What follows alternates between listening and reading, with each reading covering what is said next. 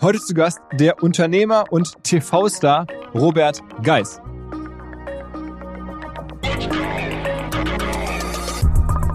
Und dann haben wir irgendwann festgestellt, dass das passt uns nicht, weil der, dieser Kontrast gerade bei Goodbye Deutschland so zwischen, zwischen Reich und irgendeiner versucht es dann, in Island war es, glaube ich, damals eine, eine Frau, die nach Island gegangen ist, eine Pferdezucht aufmachen wollte und arbeitete da im Pferdestall und äh, fünf Minuten später fährt der Robert mit dem Rolls-Royce durch Monaco. Das hat mir nicht gepasst. Das, das, das, das schürt dann Neid und weiß der Kuckuck was alles. Und da hatte ich keinen Bock drauf und habe kurzerhand gesagt, Leute, das mache ich nicht mehr weiter. Das ist mir too too much. Let's go! Go! Herzlich willkommen beim OMR Podcast mit Philipp Westermeier. Ihr werdet euch wahrscheinlich fragen, warum unser Partner SalesViewer hier so oft im Podcast wirbt. Aber das ist relativ einfach zu erklären, denn wenn wir hier mittels Podcast Reichweite für SalesViewer erzeugen, dann besuchen natürlich auch hunderte von Menschen die Website von SalesViewer und SalesViewer kann dann mit dem eigenen Tool die Website-Besucher oder deren Firmen vor allen Dingen mit Klarnamen entschlüsseln. Also Podcast-Werbung führt zwangsläufig zu immer mehr Website-Besuchern und Website-Besucher lassen sich in Firmen Klarnamen von SalesViewer entschlüsseln und zu neuen B2B-Kunden machen. Und natürlich auch wir bei OMR sind sehr zufrieden mit SalesViewer, nicht nur als Kunde, sondern auch als Partner. Wir setzen deren Tool ebenfalls ein zur eigenen B2B-Lead-Generierung und entschlüsseln damit die Website-Besucher von OMR, OMR Reviews oder anderen Tochterfirmen. Man sieht einfach, wer eure Webseiten besucht hat und wofür sich potenzielle Kunden interessiert haben. Neben uns, also OMR, sitzen aber auch noch deutlich größere Firmen wie Stepstone, Avato Systems, Sport5, Talon One oder die die Vodafone-Tochter Grand Centrix bereits auf SalesViewer und generieren damit täglich neue B2B-Leads. SalesViewer ist bekanntlich auf unserem hauseigenen Software-Bewertungsportal OMR Reviews das bestbewertete Tool in gleich drei Kategorien und kann jederzeit kostenlos getestet werden. Wer also sehen möchte, wer auf der eigenen Website drauf war und diese Person dann am besten zu Kunden verwandeln möchte, der kann das alles kostenlos ausprobieren. salesviewer.com slash OMR. Zurück zum Podcast. Vor kurzem war doch der Alex Zverev im Podcast und hat mir unter anderem erzählt, dass es eine WhatsApp-Gruppe gibt, den deutschen Stammtisch in Monaco, wo er drin ist und Fußballer, Formel-1-Fahrer und der Robert Geis. Und dass der Robert Geis ein beeindruckender Erzähler sei, dem immer abgefahrene Sachen passieren. Und dachte ich, okay, muss ich mir auch mal angucken. Und da ist mir aufgefallen, Robert Geis kann ich so vom Namen her, aber halt nicht näher, dass der ja auch ähm, sehr, sehr erfolgreicher Unternehmer ist und auch gewesen ist, hat diese Bodybuilder-Marke Uncle Sam aufgebaut, konnte man nachlesen, bis zu 100 Millionen Euro Umsatz hat er damit damals gemacht, hat er mir jetzt im Podcast erzählt. Ähm, sehr, sehr profitabel, ohne Investoren, also heute würde man sagen D2C. Sehr, sehr beeindruckende Unternehmergeschichte. Dann ist er später halt dieser Fernsehstar und Unternehmer geworden. Am Ende dachte ich, macht total viel Sinn, den einfach mal auf den Podcast zu treffen. Und es begab sich wirklich so, dass wir dieses Snippet aus dem 12-Podcast über Social Media gespielt haben und das beim Robert Geis angekommen ist und er sich dann auch wirklich irgendwie gemeldet hat. Wir sind dann irgendwie zusammengekommen und am Ende saß ich vor ein paar Tagen bei ihm auf der Terrasse in Monaco in einer der Wohnungen, die er so umbaut, was ja auch ein Teil seines Geschäftsmodells ist, nämlich Immobilien zu kaufen, fit zu machen, schön zu machen, weiter zu verkaufen. Ist auch ein großer Teil des Podcasts, was er da alles macht. Kauft das Schlösser und so werdet ihr gleich hören. Jedenfalls saßen wir da über der Stadt, schon auf der französischen Seite, haben aufs Meer geguckt und auf die Stadt und er hat dann aus seinem Leben erzählt. Sehr in der Tat, wie der Alex versprochen hat, ähm, anekdotenreich, inspirierend für Unternehmer. Man muss sicherlich nicht alles mögen, nicht den Lifestyle teilen, auch vielleicht nicht alle Produkte mögen, die er da so entwirft, aber es steckt einfach sehr, sehr viel drin. So ein bisschen wie das vor kurzem im Philipp Plein Podcast vielleicht war. Nur ein paar Sachen habe ich ähm, gar nicht so angesprochen. Die kamen erst nachher so beim Mittagessen raus. Die wollte ich noch kurz nachtragen. Zum Beispiel hat er mir noch erzählt, ähm, fand ich auch ganz faszinierend, dass er auch Fußballprofi hätte vielleicht werden können. Er war schon beim FC Köln in der A-Jugend. Sein Trainer war Christoph Daum. Aber dann hat er sich entschieden, doch den unternehmerischen Weg zu gehen und eine Boutique zu eröffnen. Ähm, das kam noch. Dann haben wir uns unterhalten über die Auslandsvermarktungsrechte an dieser Geissens-Show da für RTL 2 und da habe ich so ein bisschen gefragt und er meinte, ja, in der Tat, da kann man äh, noch sehr viel mitmachen, äh, an andere Länder verkaufen und da ist mir so klar geworden, was da noch für eine große wirtschaftliche Dimension dahinter steht, wenn man so eine Sendung hat, wenn man die halt irgendwie über verschiedenste Märkte weiterverkauft. Das ist da wohl gerade auch ein Thema. Und dann bin ich äh, nach dem gemeinsamen Tag nach Hause gefahren und habe so ein bisschen alles sacken lassen und da ist mir eine Sache eingefallen oder ist mir nochmal klar geworden und ich habe mich ein bisschen geärgert, denn ich hätte wirklich auch fragen sollen, wenn man so einen äh, ja, Fantasy-Lifestyle hat da in Monaco und äh, so wahnsinnig wohlhabend ist, er erzählt auch im Podcast, wie wohlhabend genau, was macht man da noch? Also wo engagiert man sich? Wie versucht man vielleicht irgendwas zurückzugeben? Und ähm, gibt es irgendwie noch andere Dinge außer halt ähm, so ein Lifestyle, die er macht, wo er sich irgendwie einbringt? Das habe ich nicht gefragt und das hat mich geärgert. Ich habe das dann ähm, versucht, über das Management nochmal ein bisschen ähm, abzufragen, ob ich das vielleicht nochmal nachträglich ähm, machen kann. Und da kam so ein bisschen die Antwort, er macht da ein paar Dinge, aber er hält das bewusst sehr flach und redet da nicht so viel drüber. Und entsprechend, ja gut, hätte ich die Frage vielleicht auch gar nicht unbedingt stellen müssen, aber das wollte ich zumindest nachtragen, weil ich finde, das ist ja irgendwie auch schon fast logisch, dass wenn es einem so geht, dass man so ein bisschen irgendwie darüber nachdenkt, was tue ich noch, außer halt jetzt ein persönlich ein gutes Leben zu haben. Das hat auf jeden Fall. Das war ein sehr unterhaltsamer Tag. Aber den Höhepunkt des Tages, den nehmen wir uns jetzt gemeinsam an. Auf geht's ins Gespräch mit Robert Geis. Herzlich willkommen zum OMR Podcast aus spektakulärer Lage. Wir sitzen hier ganz knapp außerhalb von Monaco auf der Terrasse von Robert Geis. Ich ähm, ja, freue mich erstmal über die Einladung und bin extrem gespannt und neugierig auf, den, auf das Gespräch. Erstmal moin Robert. Ja, morgen. Willkommen hier über den Dächern von Monaco. Ja, Nicht über genau. den Dächern von Nizza, über Monaco. Absolut, absolut. Wo du erlebst. Genau. Und ein, Mittlerweile seit 28 Jahren. seit 28 Jahren. 28 Jahren, wir sind vor 28 Jahren nach Monaco gezogen, haben es auch nicht bereut. Lieben die Küste, lieben das Wetter. Man sieht es ja auch heute wieder. Ja. Das Wetter hat uns nicht im Stich gelassen. Es läuft, es funktioniert. Immer noch Sommer.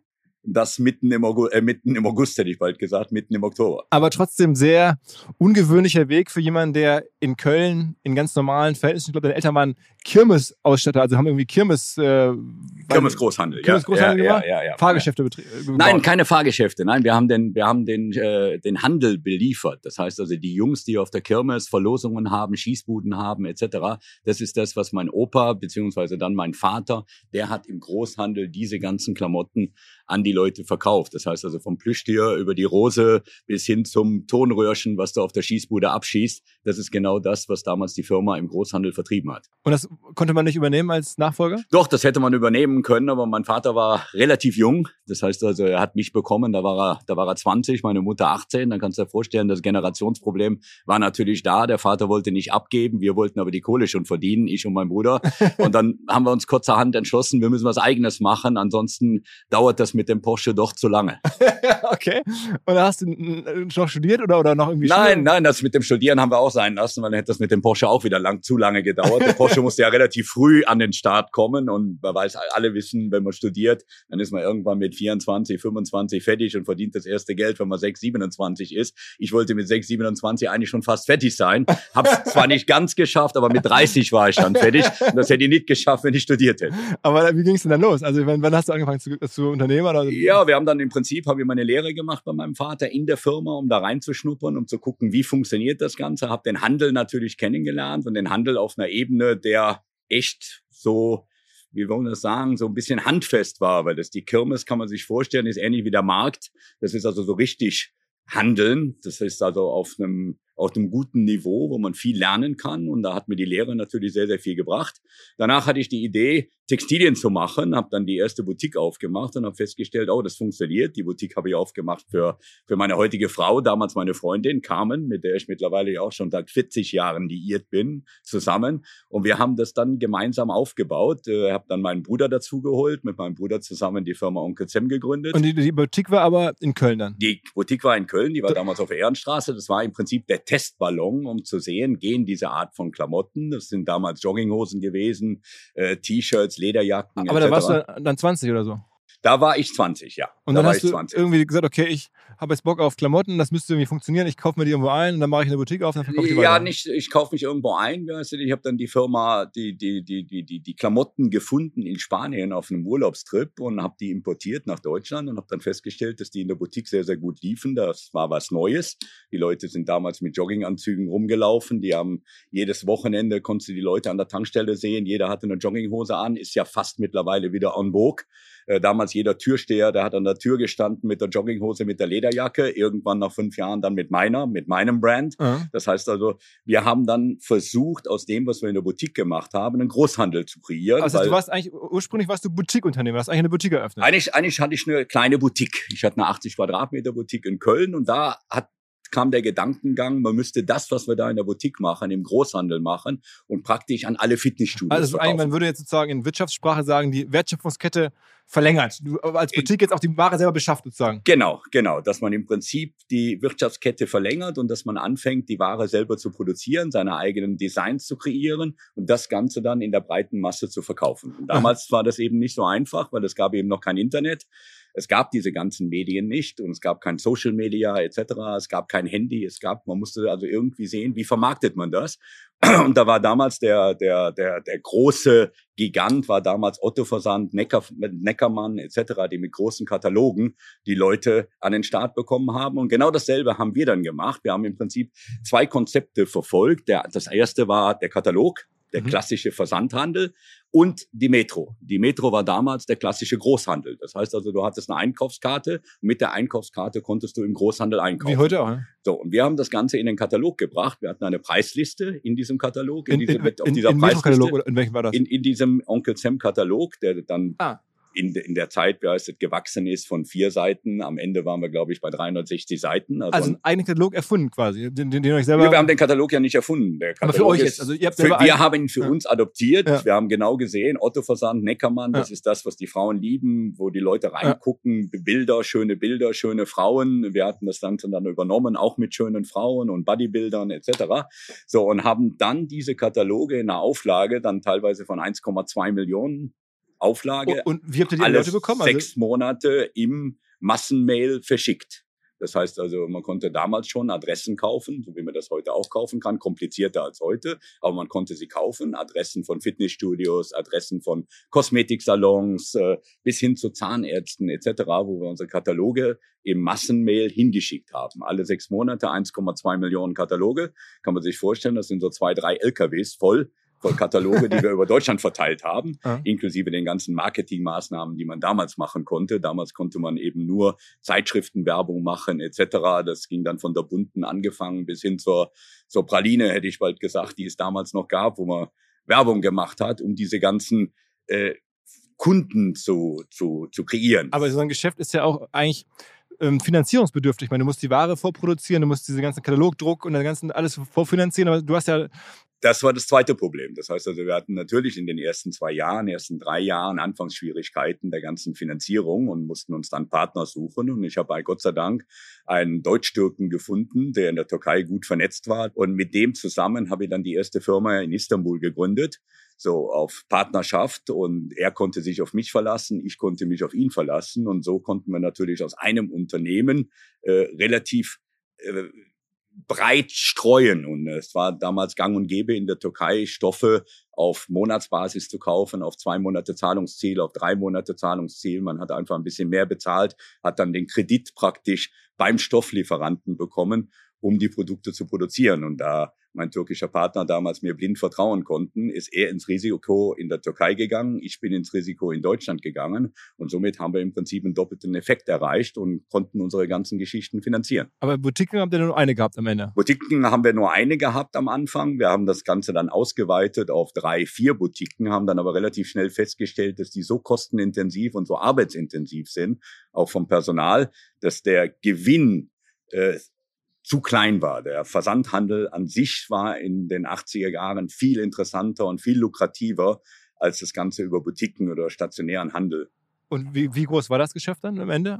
Am Ende des Tages haben wir, was haben wir umgesetzt? Wir haben dann in der Zeit, wo ich dann verkauft habe, sind wir von null in Richtung von 120 Millionen Umsatz. Damals natürlich D-Mark, keine Euro. Aber das war natürlich innerhalb von neun Jahren, innerhalb von zehn Jahren einen richtigen Bums. Also das, Und es war profitabel, nehme ich an. Bitte? Und es war profitabel. das war profitabel. Ja, wir hatten ungefähr eine 25-prozentige Rendite bei dem Ganzen, weil natürlich der stationäre Handel ausgeschlossen war. Wir haben also in den Boutiquen eigentlich so gut wie gar nichts verkauft. Wir sind direkt an den Endkonsumenten gegangen und somit war die Marge natürlich eine ganz andere, als wenn du heutzutage im Großhandel verkaufst. Und hast du die Klamotten auch alle selber designt oder wer hat das alles? Ich meine, ist ja eine richtige Marke geworden. Ja, Uncle wir haben am Sam Anfang, am Anfang habe ich alles selber designt, weil wir hatten natürlich kein Geld für Designer etc.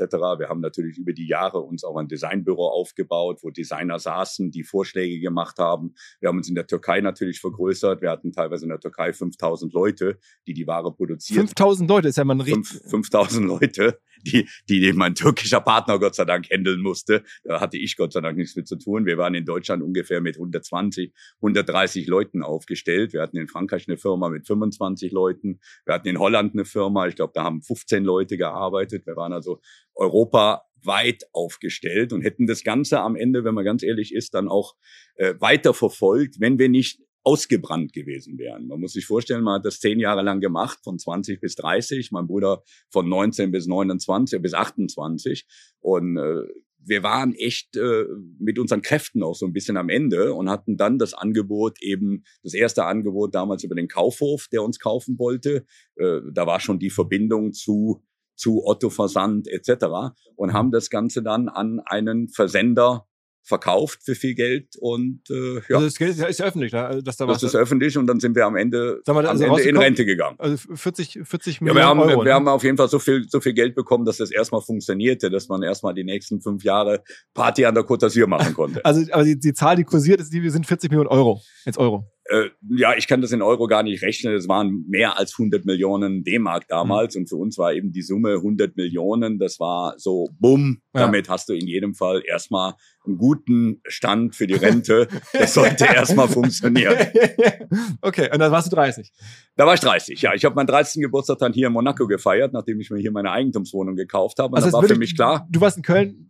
Für mich war Köln in dem Moment, wo ich verkauft habe, war Köln für mich erledigt. Ich habe auch sofort mein Haus zum Verkauf gegeben und für mich war klar, ich möchte in den Süden. Wir hatten damals mal drüber nachgedacht, nach Mallorca zu gehen. Mallorca als Insel hat mir dann nicht gefallen, weil das war eben immer, musst du das Flugzeug nehmen und du kannst niemals sagen, äh, ich setze mich abends mal ins Auto, äh, fahre sechs, sieben Stunden oder acht Stunden und bin von der Côte d'Azur an in München, sondern du musst immer einen Flug nehmen. Und deshalb war Mallorca für mich dann am Ende kein Thema. Und für mich war klar, die Côte d'Azur ist eine geile Küste. Ich bin damals immer schon zum Urlaub nach Saint-Tropez gefahren. Ich fand den Flair gut, ich fand den Lifestyle gut. Die, die Leute waren alle schick, das hatte alles Spirit. Und Monaco, ja, spricht für sich. Ich meine, das weiß jeder und kann jeder nachlesen. Monaco ist Glamour. Monaco, da, mein Bruder hat damals mal so einen, so einen Artikel, nachdem wir verkauft haben, im Stern gebracht. Da hat er gesagt, ja, also nach Monaco würde ich nicht gehen, weil in Monaco kann ich mich ja gar nicht reich fühlen. Und da hat er recht, weil in Monaco ist eigentlich jeder reich. Das heißt also, hier ist mal einer von vielen und das finde ich gut. Das heißt also, hier neidet dir keiner irgendetwas, wenn du hier mit dem Rolls-Royce fährst oder mit dem Bentley.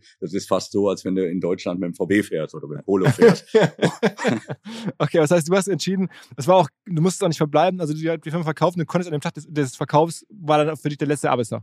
Das, ja, es war fast der letzte Arbeitstag. Ich hatte natürlich einen fünfjahres Beratervertrag, der, der Gott sei Dank sehr flexibel war. Das heißt also, meine Beratung hat sich dann beschränkt auf die Kollektionserstellung, auf den, den Input zu geben, welche Klamotten im nächsten Jahr in sind, welche Farben, welche Designs etc. Somit hatte ich im Prinzip eigentlich nur zwei, dreimal im Jahr äh, eine Woche Arbeit mit der ganzen Geschichte noch und bin damals aus dem Skiurlaub gekommen. Äh, damals waren wir noch am Arlberg beim Skifahren, bin am 3. oder 4. Januar zurückgekommen und dann meinten die neuen Inhaber, ja, ich könnte jetzt dann mein Büro ja auch räumen, weil äh, die nächste Kollektionssichtung wäre erst im März und ich könnte dann im März wiederkommen. Und dann bin ich kurzerhand am 3. am Nachmittag nach Hause gekommen, kam ein Stand, machte die Tür auf und sagte, was machst du denn hier? Ja, ich habe jetzt hier mein Köfferchen, guck hier, ich habe mein Büro leer gemacht, da kommen noch ein paar andere Koffer, die stellen wir, die stellen wir im Keller unter und wir sind jetzt frei.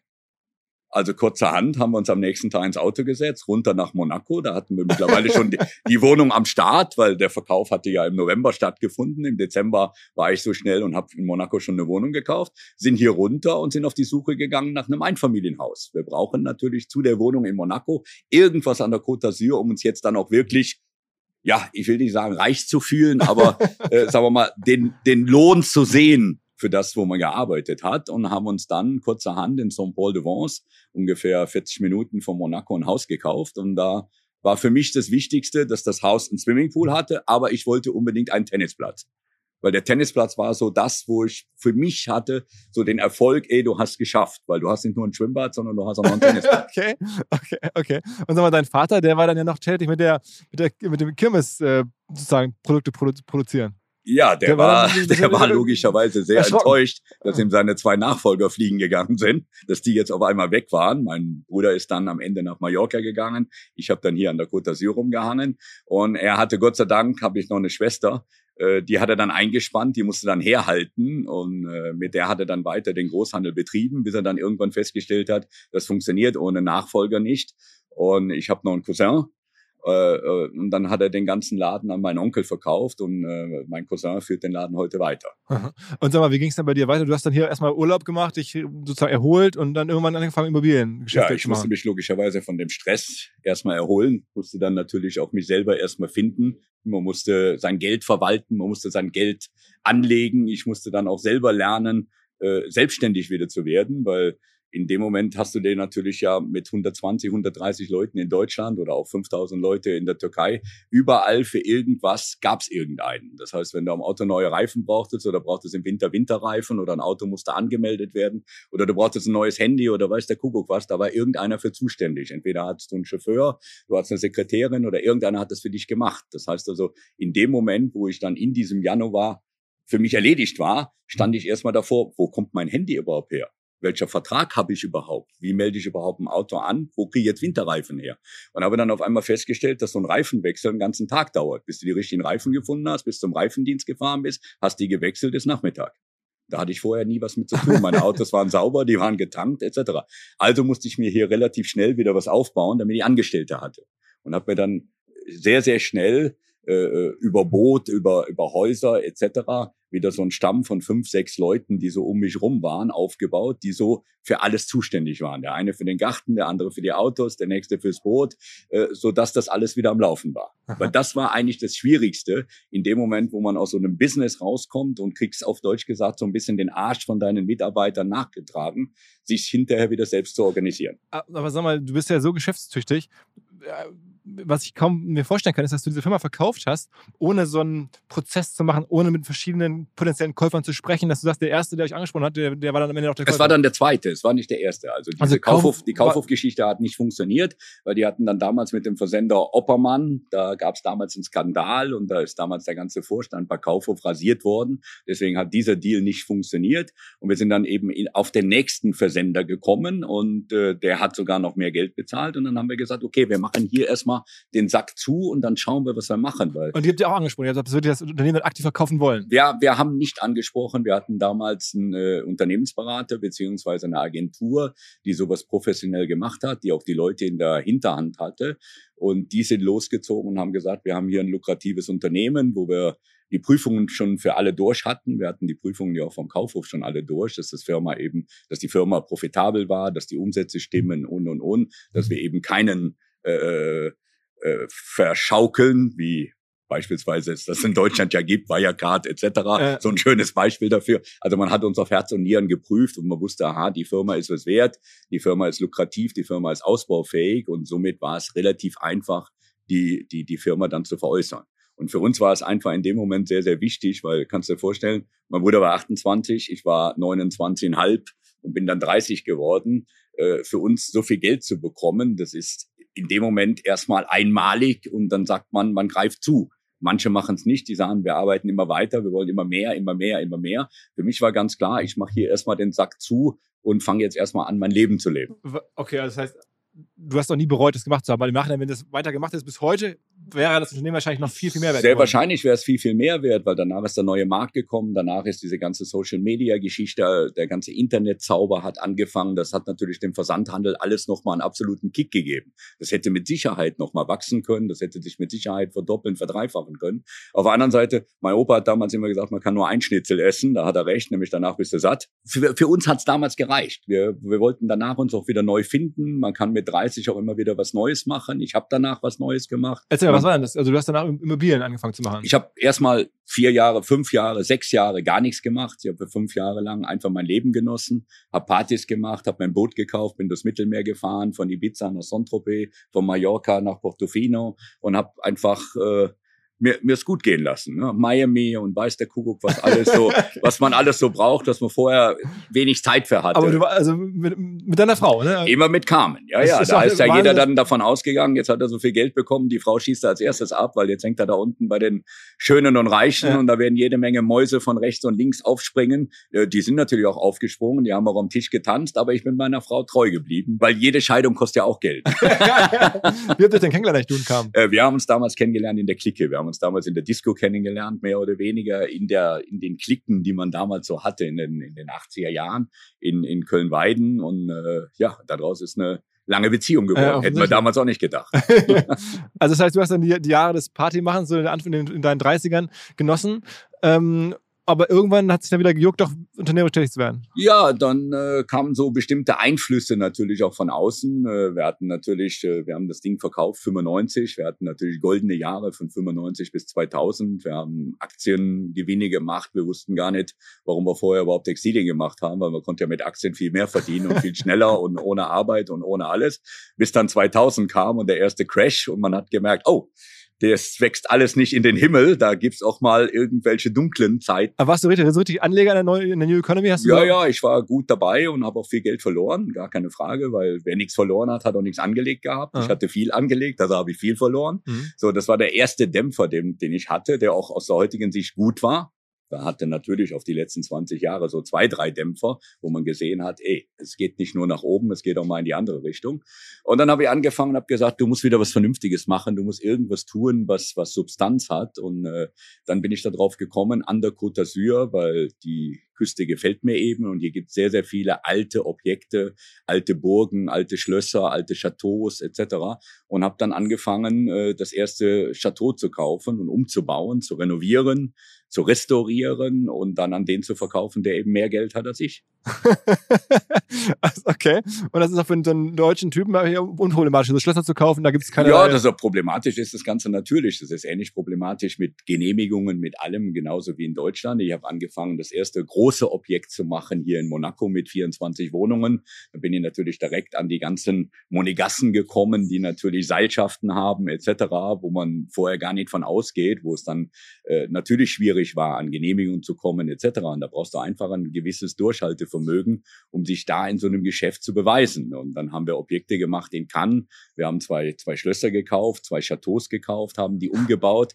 Ich habe dann damals noch einen Partner mit reingenommen, der sich in Immobilien auch auskannte. Und hast du alles aus dem Cashflow bezahlt, diese ganzen Ankäufe, oder hast du da auch Kredite Wir haben das damals, wir haben das nach 2000 logischerweise aus dem Cashflow machen müssen. Deshalb habe ich mir dann auch für die, für, für die weiteren Objekte, weil wir dann auf einmal sehr, sehr viele hatten, kannst du dir vorstellen, 24 Wohnungen in Monaco, äh, zwei Schlösser in, in, in, in, in, in Frankreich.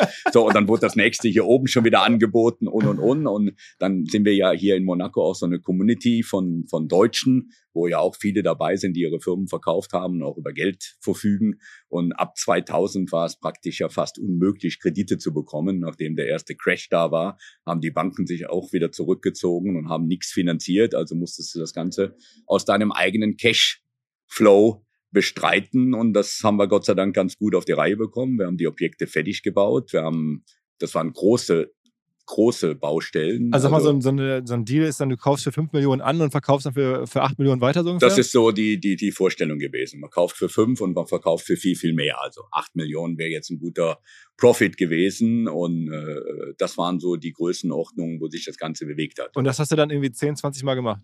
Das haben wir dann, äh, ja, das haben wir oft gemacht, sagen wir es mal so. Okay, und das ging dann über Jahre, also Schlösser. Das ging über Jahre, ja, ja. Noch kein Fokus, also, also vom Schloss bis zum sozusagen Wohnungskomplex. Ja, alles. bis zum Wohnungskomplex. Ich habe auch drei Einfamilienhäuser gebaut. Ich habe äh, in Saint-Tropez haben wir, haben wir mehrere Häuser äh, gekauft, äh, teilweise abgerissen, teilweise komplett neu gebaut, teilweise nur renoviert und vergrößert.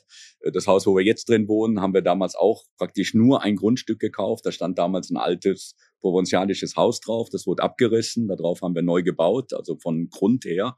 Äh, äh, diese ganzen Sachen umgebaut, ausgebaut, renoviert und es hat wunderbar funktioniert. Und ich muss auch dabei sein, es hat uns auch Spaß gemacht. Also nicht nur mir, sondern auch Carmen, das Ganze einzurichten, das Ganze zu designen, hinter den Erfolg zu sehen und auch die, die, die Menschen dann hinter davon zu begeistern die Sachen dann auch gut zu finden und auch zu kaufen und den Mehrwert daraus zu kreieren. Und zum Verkauf machst du den dann sozusagen über eine Internetplattform oder wie? Ja, wie? damals hat es das Internet ja in dem Maße noch gar nicht gegeben. Hat das damals über die Agenturen gemacht, die da der Platzhirsch waren, über die Immobilienagenturen, äh, die es in Saint-Tropez, in Monaco gab, etc., die dann äh, Kunden gefunden haben, internationale Kunden. Ich habe damals an Russen verkauft, wir haben an Araber verkauft, wir haben auch an Deutsche verkauft. Also wir haben also durch die Bank hat der Geschmack den wir in die Häuser gebracht haben, den Style, den wir damals gelebt haben und den die Häuser ausgemacht haben, der hat funktioniert und der Erfolg hat uns am Ende des Tages recht gegeben. Ja. Und äh, damit haben wir erst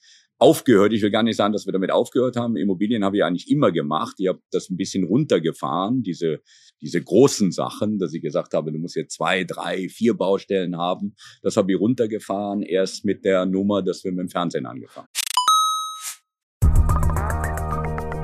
Unser Partner Vodafone, also die Kolleginnen und Kollegen aus Düsseldorf, haben eine neue Kollaboration am Start und zwar mit Microsoft. Viele kennen und wissen das schon zu schätzen, also die Vorteile von flexibler Zusammenarbeit in Echtzeit, Cloud-Datensicherung, Updates und so weiter. Das alles steht zur Verfügung natürlich für Vodafone-Kunden oder solche, die es werden wollen. Außerdem hat es den Vorteil, wer jetzt zu Microsoft migrieren möchte. Vodafone Geschäftskundenexperten helfen dabei, auch bei der Migration von Daten und Mails, diesen Themen und auch im laufenden Betrieb wird man natürlich nicht alleine gelassen. Vodafone supportet jetzt auch Microsoft 365 ganzjährig für seine Kunden. Ein Argument, glaube ich, für Vodafone, auch ein Argument für Microsoft 365. Wer sagt, ich bin schon Vodafone-Kunde oder ich bin interessiert an Microsoft, informiert euch. Alle Details stehen unter vodafone.de slash Microsoft 365, also Microsoft 365 in Zahlen.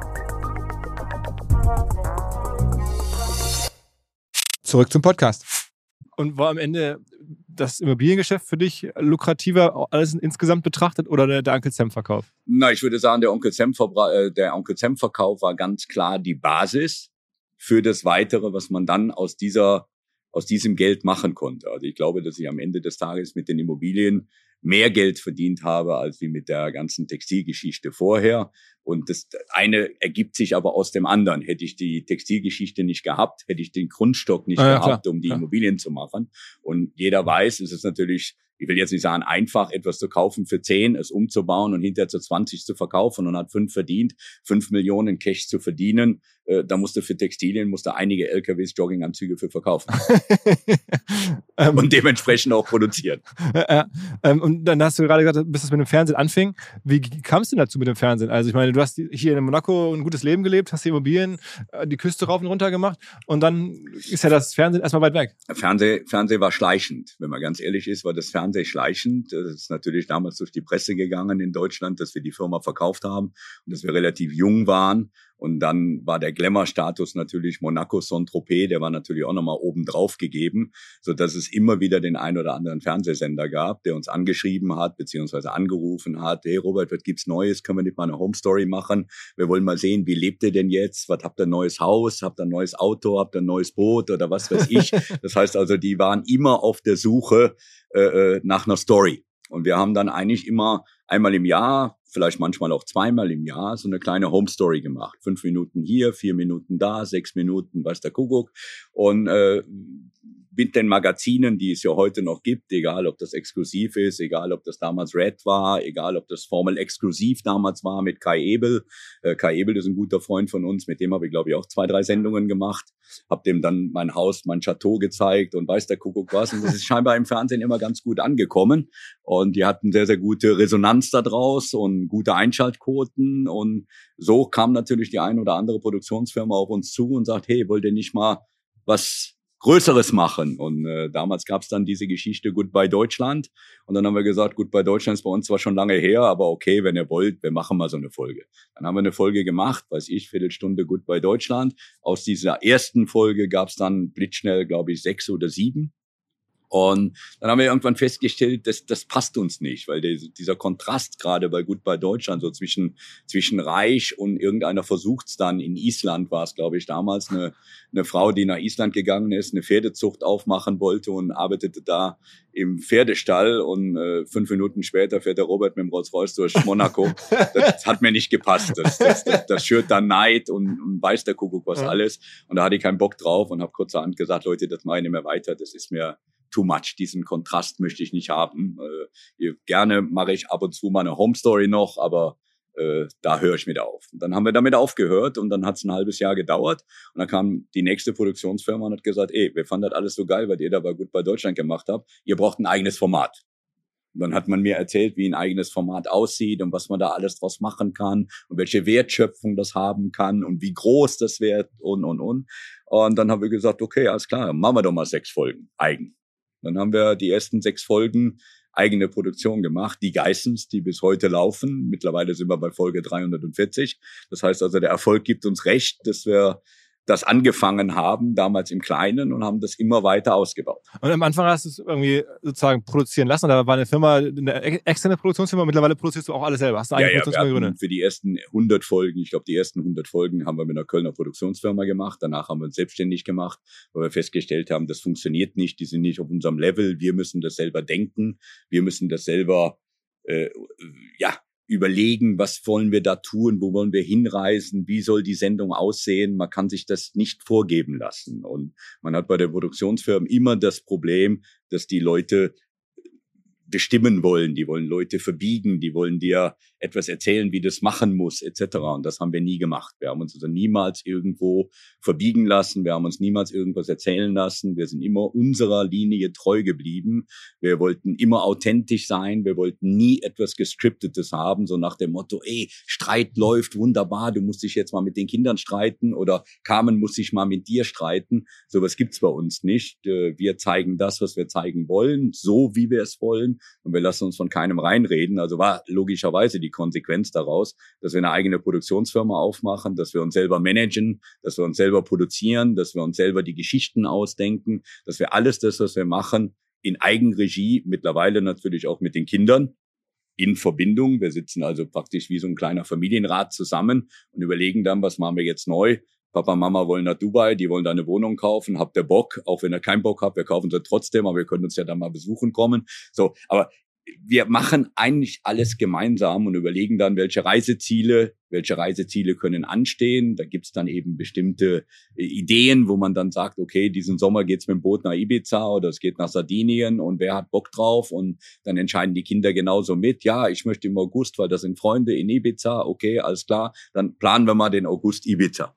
So, und in diesen, in diesen Urlaub planen wir dann im Prinzip auch diese vier, fünf Tage oder diese Woche Dreharbeiten rein, so dass das Ganze im Prinzip eine ganz authentische Nummer ist. Das heißt also, gestern noch Urlaub gehabt, jetzt werden vier Tage gedreht und danach machen wir weiter Urlaub an derselben Stelle. Haben sich denn äh, damals irgendwie die Kardashians oder sowas schon mal, ich meine, es wird ja immer verglichen, so das deutsche Format, äh, war das da schon für dich irgendwie relevant? Hast du das schon mal so gekannt oder angeguckt oder nee, so? Nee, die habe ich damals überhaupt gar nicht gekannt und äh, ich bin dann logischerweise drauf gestoßen oder drauf gestoßen worden, dass es natürlich in Amerika auch eine Familie gibt, die dasselbe machen wie wir, die sehr erfolgreich erfolgreich damit sind. Das liegt natürlich auch an Amerika. Amerika ist viel, viel größer. Der englischsprachige Raum ist natürlich wesentlich größer als das, was wir in Deutschland machen. Und dann hat man sich das Ganze natürlich angeguckt, hat festgestellt, das sind fünf hübsche Mädchen, die da arbeiten und machen und tun, eine Mama, die da oben drauf sitzt, die genau weiß, wo es langlaufen muss. Das ist ähnlich wie bei uns. Hier sitzt der Papa oben drauf, der dann weiß genau, wie es langläuft, der sich dann mit der Frau abspricht, die dann den Rest noch dazu gibt und die Kinder, Gott sei Dank, sich dann eingefügt haben über die, über die Jahre und das hat, glaube ich, ganz gut funktioniert. Mhm. War das denn für dich immer schon klar, dass du so Lust hast auf die Öffentlichkeit? Ich meine, du hast dein, dein Geld verdient, du warst quasi Privatier, hast jetzt hier im, außerhalb von Deutschland gelebt. Man hätte ja auch irgendwo ein anonymes Leben haben können. Und viele bevorzugen das ja auch. Aber du scheinbar nicht. Also du hast ja irgendwie Spaß daran gehabt, auch Home Stories zu machen, also auch diese, diesen Wunsch zu befriedigen. Das war schon immer so bei dir drin, dass du sagst, Mensch, mir geht's gut, ich lasse da gerne anderen dran teilhaben. Nee, das war gar nicht bei mir drin, wenn ich ehrlich bin. Das heißt also, über die ganzen Jahre, wie ich Onkel Sam gemacht habe, war ich sehr, sehr pressescheu. Wenn es irgendwo in die Richtung von Presse ging, auf irgendwelchen Veranstaltungen beziehungsweise auf, Fest, auf Messen. Wir haben damals die FIBO mit groß gemacht. Wir hatten teilweise auf dieser Fitness- und Bodybuilding-Messe 1000 Quadratmeter Messe stand und wenn es dann da um irgendwelche Zeitungsinterviews ging oder äh, Pressegeschichten, habe ich immer meinen Bruder vorgeschoben. Ich war eigentlich derjenige, der immer äh, hinten dran stand, der Öffentlichkeit scheu war. Und das hat im Prinzip eigentlich mit dem Verkauf der Firma angefangen, mit dem Leben hier unten in Monaco, äh, dass man, dass man irgendwo bin ich ein bisschen lockerer geworden. Ich war damals ein bisschen vertieft in mein Business. Ich hatte nur mein Business vor Augen. Ich wollte nur Geld verdienen. Ich wollte einfach äh, äh, äh, ein erfolgreiches Leben führen. Und da war die Presse für mich völlig uninteressant.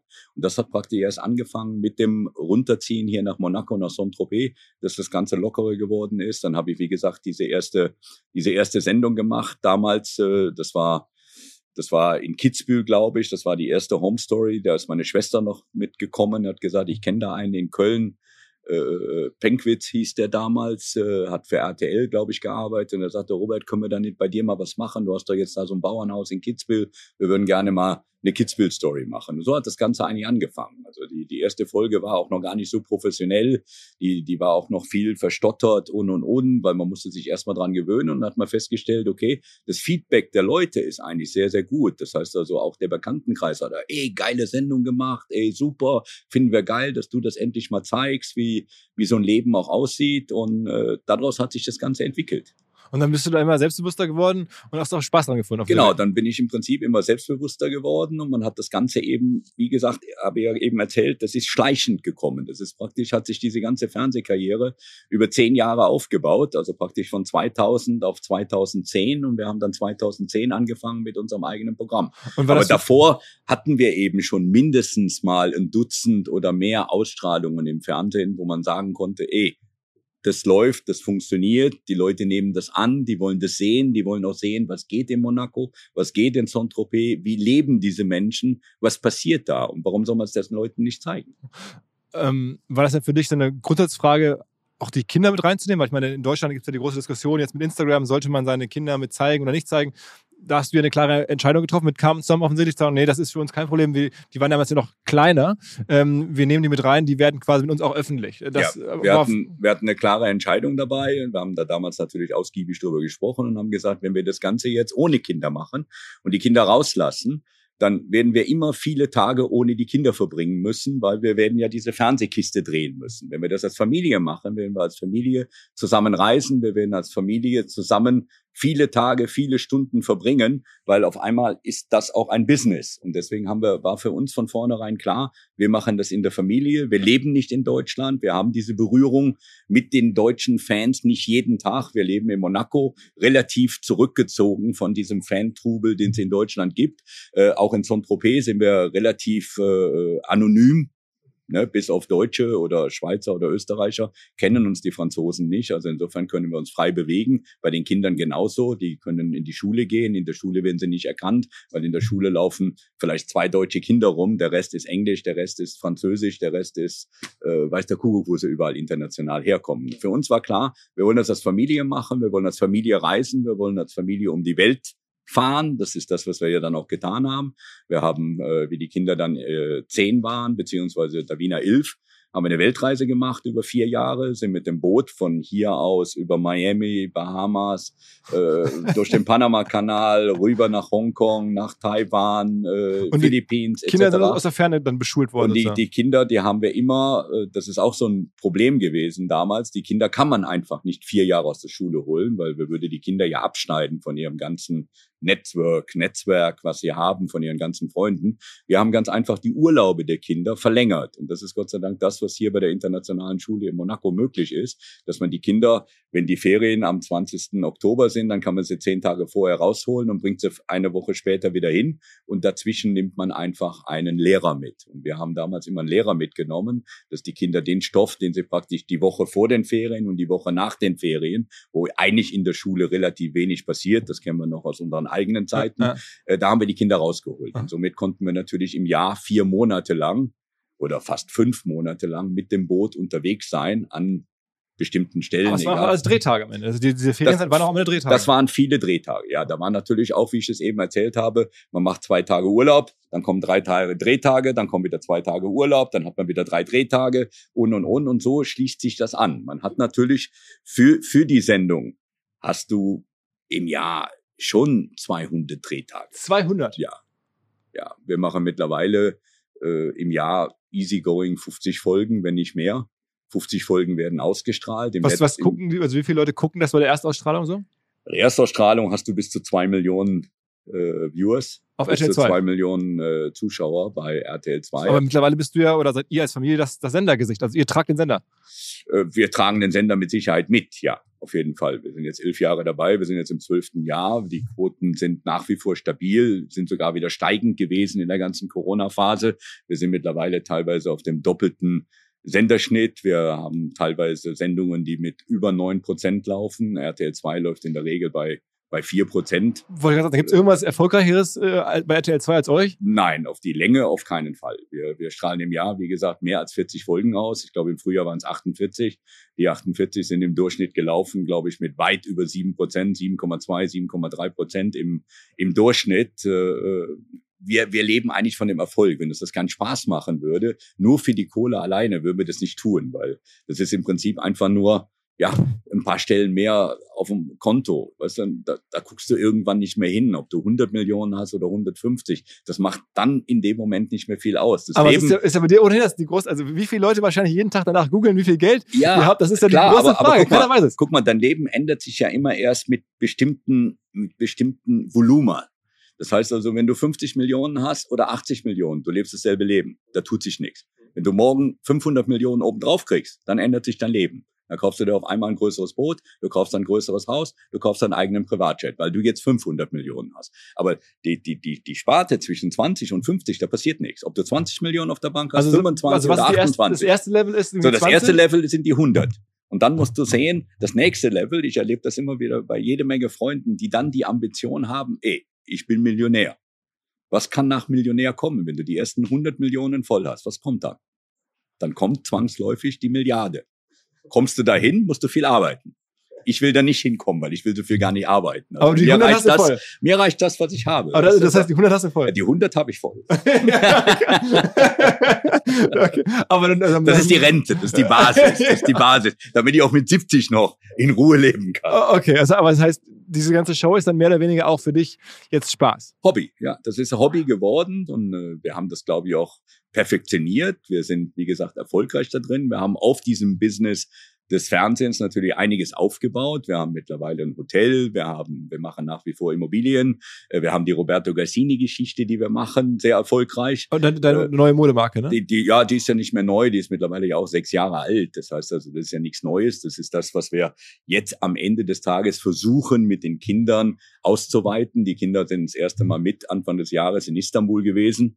Äh, Das kommt jetzt dann auch in den nächsten Sendungen Anfang Januar, wo die Kinder dann selber kreativ werden, selber ihre eigene Mode machen, weil logischerweise 17, 18, 19-Jährige tragen andere Klamotten als wie 50-Jährige. Und insofern haben wir die Kinder jetzt auch rangelassen. Die machen ihre eigenen Designs, die sollen reinschnuppern, die sollen reinschnuppern eigentlich in alles.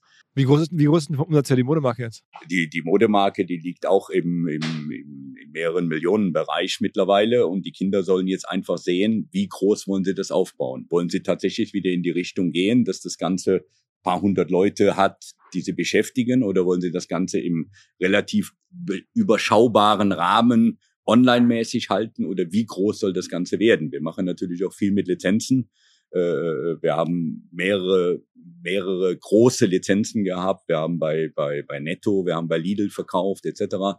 Wir kommen jetzt mit unserem eigenen Wein raus, Rotwein, Rosé, Weißwein, auch eine Lizenz. Das heißt also, wir haben verschiedene Sparten, wo die Kinder jetzt reinriechen. Die sind, wie gesagt, jetzt 18 und 19, volljährig, wollen nicht studieren, wollen Business machen, haben ihre eigene Sendung haben die ersten sechs Folgen, die sie gemacht haben im Frühjahr, sind mega erfolgreich gelaufen, also auch weit über Senderschnitt, gleichen ein sich an die Format, an. ne? Das ist jetzt genau, das ist ihr Genau. eigenes Format, aber Das auch wieder so äh. Davina, Davina, Shania, We Love Monaco, die Ja. zeigen im Prinzip, wie sie hier in Monaco leben, was in Monaco passiert. In der Zukunft werden sie auch zeigen, wie der, wie der Werdegang ist, was sie jetzt tun, also reinriechen in Textilien, reinriechen in den Hotelbetrieb, beziehungsweise reinriechen in Immobilien. Die Davina ist, glaube ich, auch Künstlerin. Ne? Ich habe jetzt gesehen, es Da- gibt. Äh, Entschuldigung, Shania. ist Shania ist die, die Künstlerin in der, in der Familie, die ist im Prinzip der kreative Part und hat die ersten Bilder auch schon sehr lukrativ und irgendwie mit der Bildzeitung zusammen 35.000 Euro oder sowas. für ein Bild, 28, Ne? Ach, okay, aber schon, 28.000. ist ja für ein Bild für das erste Bild. ne? ganz okay. Ein Herz für Kinder, glaube ich, ist gewesen. Ne? Und äh, das ist gut gelaufen, ja. Und da macht sie jetzt weiter dran, hat die nächsten Bilder gemacht, hat jetzt Anfragen von mehreren Galerien in Deutschland, muss 20 Bilder liefern. 20 Bilder ist natürlich ein Haufen. Das heißt also, der Winter ist eigentlich voll. Und deswegen wollen wir weil ihr sie jetzt, malen muss. jetzt muss sie malen, ja, ja, ja. Und jetzt äh, machen wir ihr ein großes Atelier auf, wo sie dann auch die Möglichkeiten hat, sich zu entfalten. Und auch wieder natürlich als Story für die Sender. Logischerweise. Das ist der Content natürlich auch für die Sendung. Logisch. Natürlich, Logisch. Das natürlich. eine ergibt das andere. Deshalb sage ich ja, aus dieser ganzen Fernsehgeschichte ist ja mehr geworden als nur das Fernsehen. Äh, Da baut sich alles andere aber drauf auf. RTL 2 ähm, gehört ja nur in ganz kleinen Teilen zu dem großen RTL-Konzern. Und das gehört ja am Ende auch einem Privatunternehmer eigentlich. Das ist ja, ist ja nicht Teil des Bertelsmann-Konzerns in, in, dem Sinne, ne? Äh, die sind beteiligt. Ich weiß nicht, wie die Beteiligungsverhältnisse aussehen. Ich glaube, es gibt drei Beteiligungen. Es gibt auf der einen Seite gibt's RTL, die beteiligt ja. sind. Dann gibt's irgendwelche Investmentfirmen, die beteiligt sind. Äh, damals ist auch noch ein Privatunternehmen beteiligt gewesen. Ich weiß nicht, wie die Verteilung das heißt, im Moment du, aussieht. Das heißt, der, der, Chef oder die Eigentümer von RTL 2 rufen nicht mal regelmäßig bei dir an und fragen, wie es dir geht und machen so ein bisschen. Doch, doch, selbstverständlich ruft die Liga der, der Oberen von RTL 2 äh, ständig bei uns an und wir sind auch ständig in Kontakt und äh, die äh, freuen sich natürlich, wenn es uns gut geht. Wollte ich gerade sagen, die müssen dir auch Sorgen machen, dass du irgendwann mal Lust verlierst. Ja, das ist aber Gott sei Dank noch nicht so. Das heißt also, wir treffen uns auch zweimal im Jahr persönlich und äh, sitzen zusammen und machen Brainstorming, wie kann das Ganze weitergehen, wie viele Folgen können wir produzieren und das ist ja auch immer eine, eine, ein Ablauf. Das heißt, man darf sich ja nicht vorstellen, so eine Sendung ist ja nicht produziert von heute auf morgen. Da gehören ja schon ein paar Gedankengänge zu, da gehören organisatorische Fragen zu, wo fliegt man hin, wo geht die nächste Reise hin, äh, für eine Folge nach New York zu fliegen, das lohnt sich nicht, weil das ist wirtschaftlicher Selbstmord. Das heißt also, da muss man sich schon überlegen, wo soll die nächste Tour hin? Und wenn man sagt, man macht eine Amerika-Tour, dann muss eine Amerika-Tour mindestens mal über 14 Tage laufen. Die Ausbeute daraus muss mindestens sechs Folgen sein. Ansonsten ist das wirtschaftlich was, was völlig die, uninteressant. Was muss eine Folge, also was darf eine Folge kosten? Oh, das ist verschieden. Es gibt Folgen, die kosten wenig und es gibt Folgen, die kosten so viel, dass man gar nichts mehr verdienen kann. Und die Mischung muss es sein am Ende des Jahres, dass man aus 40 oder 50 Folgen, die man an den Sender liefert, genug Profit übrig hat, dass die Firma funktioniert. Aber wenn du sagst, New York ist schwierig, das klingt ja so, als wenn dann die Marge oder dass man überlegt, also. Eine Marge bei New York oder bei London ist natürlich wesentlich geringer, als wenn ich morgen nach Ibiza fliege mit, mit der Linie oder ob ich nach New York fliege und danach mit dem Privatjet nach Miami, da sind die ersten 50.000 schon weg bin gerade erst aufgeschlagen. genau, also das, also das heißt, ich höre da so raus, ne, eine Folge liefert so 60, 70.000, ähm, das, das ist das Budget für eine Folge.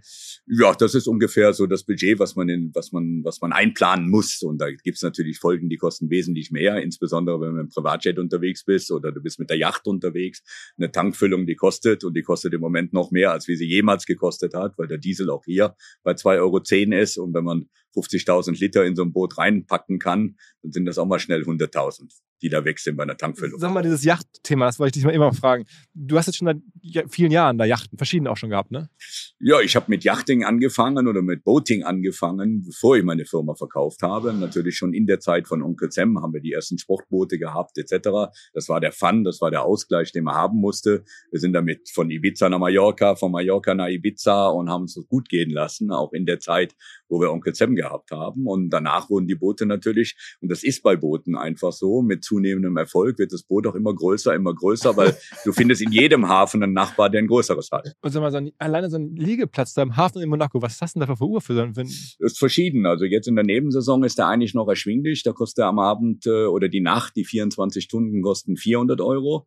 Machst du das Ganze in der Hauptsaison, da bist du auch mal schnell 1200 Euro los. Für einen Tag? Für einen Tag, ja. Das heißt, deine Yachtkosten im Jahr, also wenn ich jetzt höre, Liegeplatz, äh, Sprit, was hast du denn dann äh, alleine auf der Uhr für die Yacht im Jahr? Das ist eine ganz einfache Rechnung. Man sagt immer, der Anschaffungspreis, zehn Prozent davon ist das, was das Boot kostet. Und was war der Anschaffungspreis? So ein Anschaffungspreis von so einer Yacht, da liegst du immer zwischen 10 und 20 Millionen. Dann kannst du ja ausrechnen, was der Unterhalt kostet. Also anderthalb Millionen im Jahr die Yacht? Unter Umständen. Aber das zahlt dann RTL 2? Nein, das zahle natürlich ich mit meiner Kreditkarte. das kommt dann aus dem Budget von den ganzen Firmen, was zusammenläuft in meinen Topf und daraus wird das Ganze bezahlt. Okay. Weil logischerweise fahren wir mit der Yacht ja auch privat, wir fahren mit der Yacht auch für Holidays etc. Also das wird mit Sicherheit nicht vom Fernsehen komplett gecovert. Ah. Das ist einfach ein, ein Part des Business, was wir haben. Und da gibt's eben viele. Wie gesagt, ich bin nach wie vor an der Börse unterwegs, muss ja auch mein Geld anlegen. Was warst du denn gerade für? Also aktuell ist ja, wir reden jetzt hier irgendwie im Oktober 2022. Da fragt sich ja jeder, wo kann ich überhaupt noch sinnvoll anlegen? Tja, das ist die Frage. Also ich lege manchmal gut an, manchmal schlecht an. Also ein paar Sachen, wie heißt da habe ich schlecht angelegt mal wieder. Sag mal. So, ja, ich habe zum Beispiel auch gemeint, man muss nachhaltig gehen. Also kaufen wir mal Bion Meat, weil wir wollen noch Fleisch essen. Wir wollen jetzt alle Kunststoff essen. Das hat scheinbar nicht funktioniert. Ich habe es über 120 gekauft, jetzt steht sie bei 13. Das heißt, das ist mal schwer nach hinten losgegangen. Und da gibt's eben andere Aktien, die, die ganz gut funktionieren. Und Was hast du da hast du verwunderlich, gemacht? verwunderlich sind eben, dass die Luxusgüter alle so gut funktionieren. Also LWMH-Aktien und so. LVM, LVMH, der anschaut, Louis Vuitton, die laufen nach wie vor, die laufen wunderbar, die halten ihr Level und äh, andere, die kacken ab. Und ich glaube, man muss da auch eine gesunde Mischung haben. Hast du Das Porsche gezeichnet jetzt zum Börsengang? ich habe Porsche nicht gezeichnet. Ich werde sie jetzt irgendwann mal kaufen, wenn sie die erste Delle bekommen, die garantiert passiert. Und dann werde ich auch mehr ein paar Porsche-Aktien ins Portfolio legen, weil ich habe auch ein Portfolio, muss ich ganz ehrlich gestehen, wo ich nicht jeden Tag hingucke.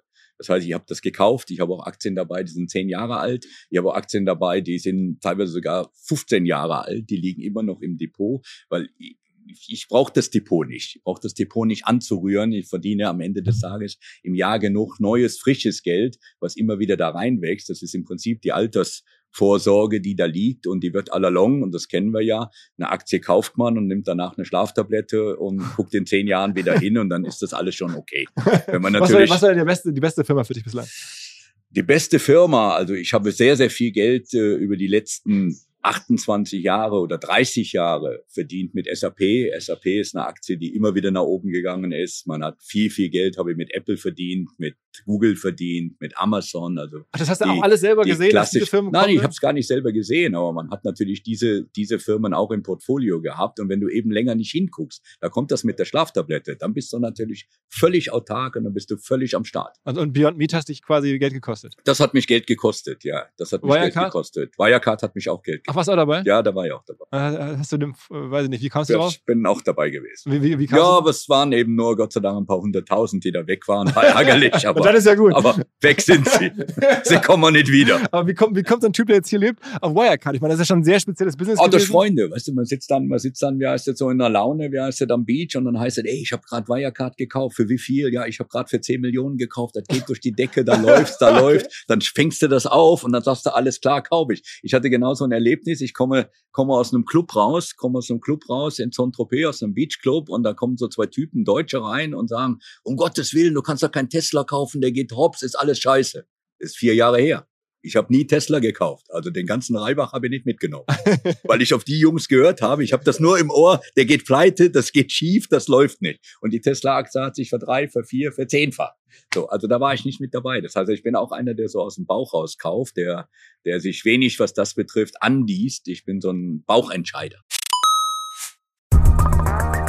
Was mir bislang überhaupt gar nicht klar war, ist, jeder Hersteller von Produkten jeglicher Art kann ein Volksprodukt sein in Kooperation mit der Bild. Das ist insofern natürlich spannend, weil die Bild eine Wahnsinnsreichweite hat, fast 50 Prozent der deutschsprachigen Bevölkerung erreicht und halt dieses Label Volksprodukt vergibt an Partner. Seit 21 Jahren machen sie das. Mittlerweile gibt es 220 verschiedene Volksprodukte und es werden weitere gesucht. Es gab schon Zahnbürsten, Volksakkus, aber auf der Website habe ich gesehen, sie suchen zum Beispiel einen Partner für eine Volkszahnzusatzversicherung oder für eine Volkspizza oder für einen Volksstaubsauger. Also, wer solche Produkte herstellt und auch in größerer Kapazität produzieren könnte, denn erfahrungsgemäß spricht der Verkauf nach einer solchen Kampagne ziemlich an, wendet euch bitte an den Vermarkter der Bild. Die Firma heißt Media Impact. Und Media Impact sagt übrigens auch, dass 80% derjenigen, die schon mal eine Kampagne in dem Bereich gebucht haben, das wieder tun.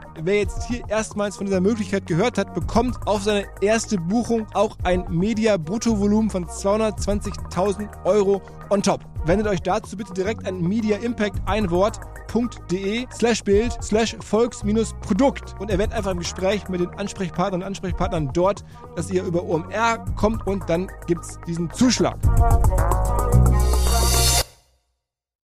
Zurück zum Podcast. Aber ich meine, das scheint ja ein Prinzip von dir zu sein, oder ein Erfolgsprinzip vielleicht auch, so Bauchentscheidungen auch super mutig zu machen. Also jetzt so Schlösser zu kaufen, ähm, Hotels zu gründen. Äh, Das sind ja große Investments und dem muss man sich erstmal trauen. Also selbst wenn man jetzt viel Geld verdient hat, das heißt ja nicht, dass man sich dann auch den Mut hat, solche Investments einfach hinzulegen und sagen, mir scheißegal, ich gehe volles Risiko, das habe ich jetzt raus. Ja, das ist ja wahrscheinlich dieses Bauchgefühl. Und das, das, manchmal hast du Glück, manchmal hast du Pech. Du musst natürlich sehen, dass du in der Summe mehr Glück als Pech hast. Ansonsten hängst du irgendwann mal ja, aber der Mut, ich meine, ich mein, der Mut ist ja das. das ja, ich glaube, der Mut, der war immer da. Das ist das, was dann in den Genen liegt. Das ist, glaube ich, das, was ich dann damals gelernt habe in dieser ganzen Handelsgeschichte, auch über diese ganzen Kirmesleute, dass man immer wieder, die nächste Saison geht wieder los, man muss wieder Mut haben, man muss wieder neues Geld investieren, um erfolgreich zu sein. Und äh, was war denn dein größtes Investment überhaupt bislang? Also wo hast du auf einen Schlag am meisten Kohle rausgehauen? Also die größte meisten, Wette? Am, am, am meisten Kohle rausgehauen habe ich garantiert damals in der Immobilie hier in Monaco. Das war das teuerste, was am meisten Geld gefressen hat. Und, da hast du irgendwie äh, einen Häuserkomplex gekauft. Bitte? Da hast, du hast diesen Wohnungskomplex gekauft. Ja, diesen Wohnungskomplex, der war in Monaco natürlich damals schon relativ teuer. Den hätte man bis heute dann behalten müssen. Dann wäre man dann schon bei der Milliarde unterwegs. Leider Gottes okay, wow. habe ich sie nicht behalten, sondern verkauft. Also dieser Komplex wäre jetzt alleine eine Milliarde wert? Ja.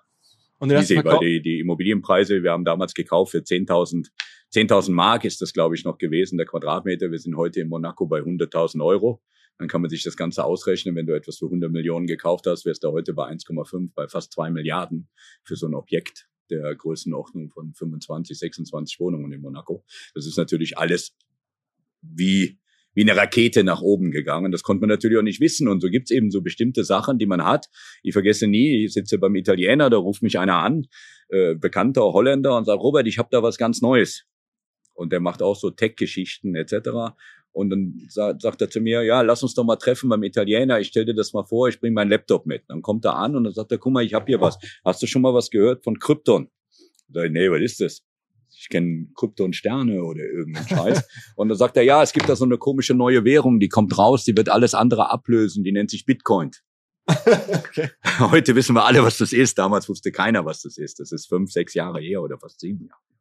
Da war der, da war der Kurs von Bitcoin bei 0,26 Cent da ist der schon groß eingestiegen in diese Bitcoin-Geschichte und hat mir das damals versucht, aufs Auge zu drücken. Und du hast noch nicht gemacht? Ja, ja, warte, warte. Und dann sitze ich bei dem Mittagessen und er hat mir das Ohr zwei Stunden abgekaut, es fast, fast hat's geblutet.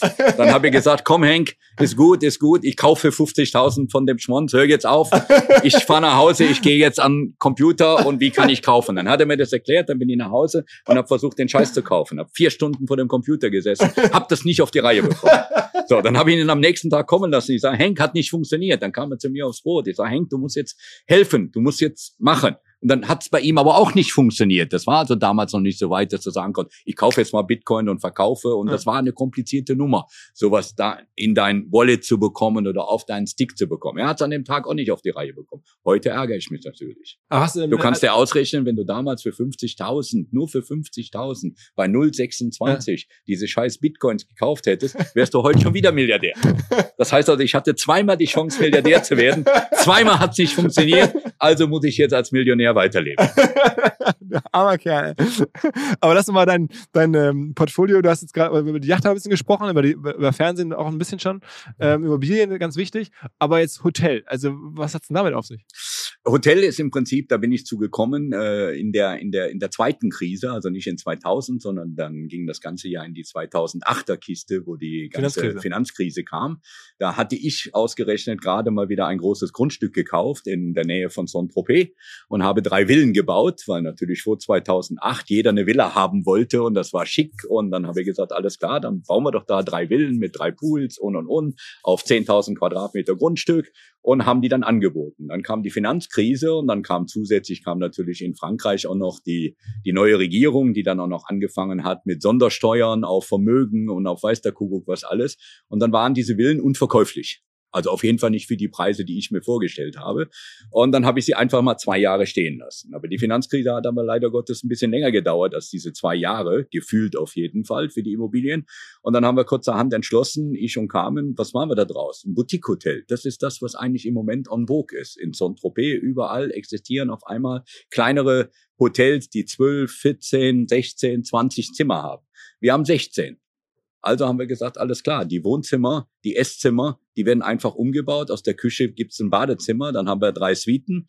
Dann ansonsten haben wir noch fünf Zimmer, also haben wir jetzt 18 18 Zimmer in unserem Maison Prestige in, in, in, in Grimaud und das läuft wunderbar. Wir haben acht Angestellte, die Leute sind happy, die haben echt geil eingerichtete Zimmer. Die Gartenanlage auf 10.000 Quadratmeter ist super angelegt, weil es ja eben Luxusvillen waren, die wir jetzt zum Hotel um. Und da kommen dann deutsche Gäste, die das wegen dir oder Da sind natürlich am Anfang, da kommt das Fernsehen wieder dazu, sind natürlich viele deutsche Gäste gekommen, die das im Fernsehen gesehen haben, die gesagt haben, alles klar, wir wollen mal zu den Geissens. Außerdem haben wir die Zimmer schon gesehen im Fernsehen etc. Und mittlerweile haben wir aber internationales Klientel in dem in dem in dem äh, was kostet, was kostet Nacht euch da?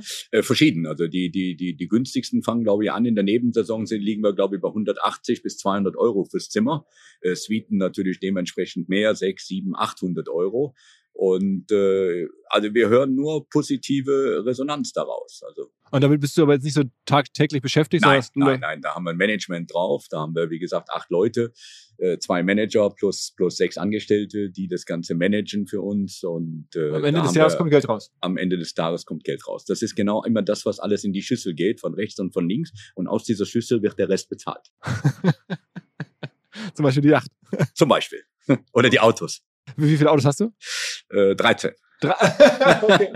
ist eine schlechte Zahl. Habe ich meiner Frau auch gesagt. Entweder verkaufen wir eins oder kaufen noch eins.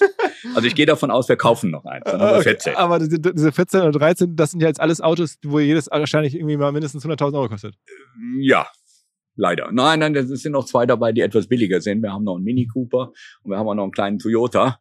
Äh, die haben wir, allerdings sind das jetzt mehr oder weniger unsere Hotelautos, die fürs Personal abgestellt. Und die anderen sammelst du einfach oder verkaufst du handelst du auch? Ja, ich bin, was Autos betrifft, bin ich so ein kleiner Messi. Ich kann mich nicht trennen. Weißt du, ich sammle die dann so und stelle sie überall ab. Bentley, Rolls-Royce und und und, weil ich bin der Meinung, irgendwann gibt's diese Autos nicht mehr und dann ist man froh, wenn man dann auch nochmal einen Verbrenner hat, auch wenn man den Sprit dann da in der Apotheke kaufen muss. Das ist dann eben so, aber ich glaube, dann hat man nochmal den Fun auch vom Geräusch und vom. Aber du vom, bist jetzt kein Autohändler, also das ist Nein, ich bin kein Autohändler, sonst würde ich sie ja verkaufen, dann hätte ich ja weniger. Also ich kaufe und behalte eigentlich immer. Okay. Also wenn man dir so zuhört, das, das klingt irgendwie alles so mega einfach. Also so, äh, gibt es auch irgendwas, wo du dich jetzt äh, quälen musst, was mal vielleicht nicht so geklappt hat oder wo du sagst, okay, also jetzt haben wir verstanden, es sind ein, zwei Investments, aber es läuft irgendwie so rein. Ja, mega einfach. Du darfst, du musst ja, wenn, wenn du wieder zum Ursprung gehst, mega einfach war die Onkel Sam Kiste ja nicht. Aber die war eben die Basis, sorgenfrei erstmal leben zu können und einen äh, Haufen Kohle angesammelt zu haben, woraus man schöpfen kann. Und dann ist es natürlich relativ einfach, Immobilien zu kaufen, sie zu restaurieren, sie zu renovieren und weiter zu verkaufen. Da brauchst du ja einfach nur das Gespür, in welcher Lage machst du das. Und da bei Immobilien ist Lage, Lage, Lage das die Nummer eins. Man muss einfach an den Stellen sein, wo die Leute hinwollen. Und wir haben eben Glück, dass wir hier an der Côte d'Azur sind. Die Leute wollen nach Monaco oder wollten auf jeden Fall nach Monaco. Sie wollten nach Cannes, sie wollten nach Saint-Tropez. Das sind die Immobilien. In den letzten 20, 25 Jahren haben sich die Immobilien hier verdreifacht. In Monaco haben sie sich für fünf, für sechs, teilweise für zehnfacht. Also insofern konntest du da eigentlich nichts falsch machen, wenn du dein Geld da investiert hast. Wenn wir jetzt auf die Aktien zurückkommen, wie ich meine Firma verkauft habe, 95, war der Aktienindex, der deutsche, bei 1000 1800 Punkten. Wo sind wir heute? Wir sind heute bei 14.000. Also, ja. also egal welche Aktie du gekauft hast, ob es VW oder Daimler etc. gewesen ist, vor 20 Jahren, hättest du heute zehnfaches Geld. Aber wie ist denn aktuell so ein bisschen, dass du das Gefühl hast, es wird jetzt hier ein bisschen weniger, weil du sagst, das war in den letzten Jahren so hier in Monaco und in Saint-Tropez, hast du das Gefühl, das nimmt so ein bisschen ab, jetzt vielleicht auch, wo nicht mehr so vieles russisches Geld zum Beispiel nicht mehr so hier ist. Aber spürst du da eigentlich rückläufigen Effekte oder hast du das Gefühl, hier geht's weiter, der Boom hält an? Also hier hält der Boom gerade noch an, das merkt man, weil die Immobilien nach wie vor ist alles ausverkauft, alles ist vermietet. Man merkt, dass dieser, dieser kleine Ort, man darf ja nicht vergessen, Monaco hat 36.000 Einwohner, äh, das ist ja klein. Das ist ja wie eine, wie, wie ein kleines, wie, wie eine kleine Stadt in Deutschland. So, und man merkt, dass immer mehr Leute auch aus dem Norden, aus Skandinavien, aus Finnland, aus Schweden, aus England etc. nach Monaco kommen, um hier einfach Security, Security ist ein ganz großes Stichwort. Steuern sparen, die kannst du weltweit überall. Du kannst nach Dubai gehen, du kannst auf die Isle of Man gehen, du kannst nach Portugal gehen. Mittlerweile gibt's eine Flatrate in Italien. Wenn du in Italien eine Immobilie kaufst, zahlst du 100.000 und brauchst nirgendwo mehr Steuern zu bezahlen. Gehst du nach Portugal, bist du zwölf Jahre steuerfrei. Gehst du als Europäer nach London, brauchst auch keine Steuern zu bezahlen. Das heißt also, es gibt ja jede Menge Orte in dieser Welt, wo du keine Steuern bezahlst. Da ist Monaco ja nur einer von. Aber hier hast du natürlich einen zweiten Vorteil. Du hast eine wahnsinnige Security. Monaco ist ein kleiner Polizeistaat. An jeder Ecke steht ein Polizist oder einer in Zivil. Ganz Monaco ist Video überwacht. Wenn dir hier ein Portemonnaie geklaut wird, kannst du das dir im Fernsehen anschauen. so, das heißt also, äh, das, das kommt auch noch dazu. Und wenn du Kinder hast, du hast die Schulen, die sind hier genauso perfekt, wie sie sehr wahrscheinlich in München oder Hamburg sind, aber sie sind perfekt. So, und du kannst deine Kinder hier eben frei über die Straße laufen lassen. Du musst eben nicht in einer Tour die Angst haben, sie werden überfallen, sie werden gekidnappt, sie werden vergewaltigt oder weiß der Kuckuck was. Monaco ist sehr, sehr sicher. Und die Sicherheit gibt natürlich reichen Leuten auch äh, äh, ja, bestimmten Value. Das ist also nicht nur, dass du hier weniger Steuern bezahlst, weil Fakt ist ja, für alles das, was ich in Deutschland mache, muss ich in Deutschland nach wie vor Steuern zahlen. Das heißt, da bringt mir Monaco erstmal überhaupt nichts. Also Meine private Situation ist in Monaco gecovert. Aber alles, was ich mit dem Hotel in Frankreich äh, verdiene, muss ich in Frankreich versteuern. Alles, was ich mit meiner Produktionsfirma in Deutschland verdiene, muss ich in Deutschland versteuern. So, das heißt, hier bin ich einfach nur einkommensteuermäßig befreit und erbschaftssteuermäßig befreit. Dafür brauche ich aber erstmal Einkommen. Habe ich kein Einkommen, brauche ich auch keine Steuern zu bezahlen ich meine, viele von den Sachen, die du machst, die richten sich ja an ein Publikum, das sagen wir mal jetzt eher so auch eine breite Masse ist. Und die breite Masse ist logischerweise jetzt nicht so wohlhabend und hat nicht dieselben Möglichkeiten. Es ist trotzdem auch dein Geschmack. Also ich meine, die Sachen, du, du trägst jetzt ja auch selber ein T-Shirt aus deiner Kollektion, sehe ich hier gerade, und Schmuck aus deiner Kollektion.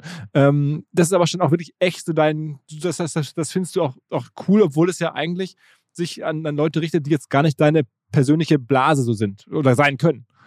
Ja, aber das ist so mein Style, weißt du, das ist ja das, was ich auch designe, das ist das, was ich damals mit Onkel Sam schon gemacht habe, das mache ich heute mit Roberto Gassini. Ich liebe die Klamotten, die ich mache, deshalb trage ich sie, ich trage sie eigentlich jeden Tag. Das heißt also, ich brauche in keine Boutique zu gehen, sei denn, ich brauche eine neue Jeanshose. Und die trägt man ja mittlerweile auch zerrissen, das heißt also, die kann man lange tragen. So, da braucht man eben immer wieder nur nachhaltig, dafür braucht man immer nur wieder das neue T-Shirt. Und neue T-Shirts kommen bei Roberto Gassini jeden Monat raus, das heißt also, ich habe jeden Monat neue Klamotten im Schrank. Aber das heißt, du hast irgendwie den, den Kontakt zu deiner Zielgruppe ist durchaus da. Also obwohl du ein ganz anderes Leben lebst als deine Kunden, am Ende auch deine Zuschauer, auch als die Leute, die deine Produkte kaufen. Das ist ja, die leben ja anders als du logischerweise. Ja, ich glaube, wir haben eben den Vorteil auch, da, da spricht natürlich die Côte d'Azur beziehungsweise Monaco auch wieder für sich. Wir fühlen uns ja gar nicht richtig reich.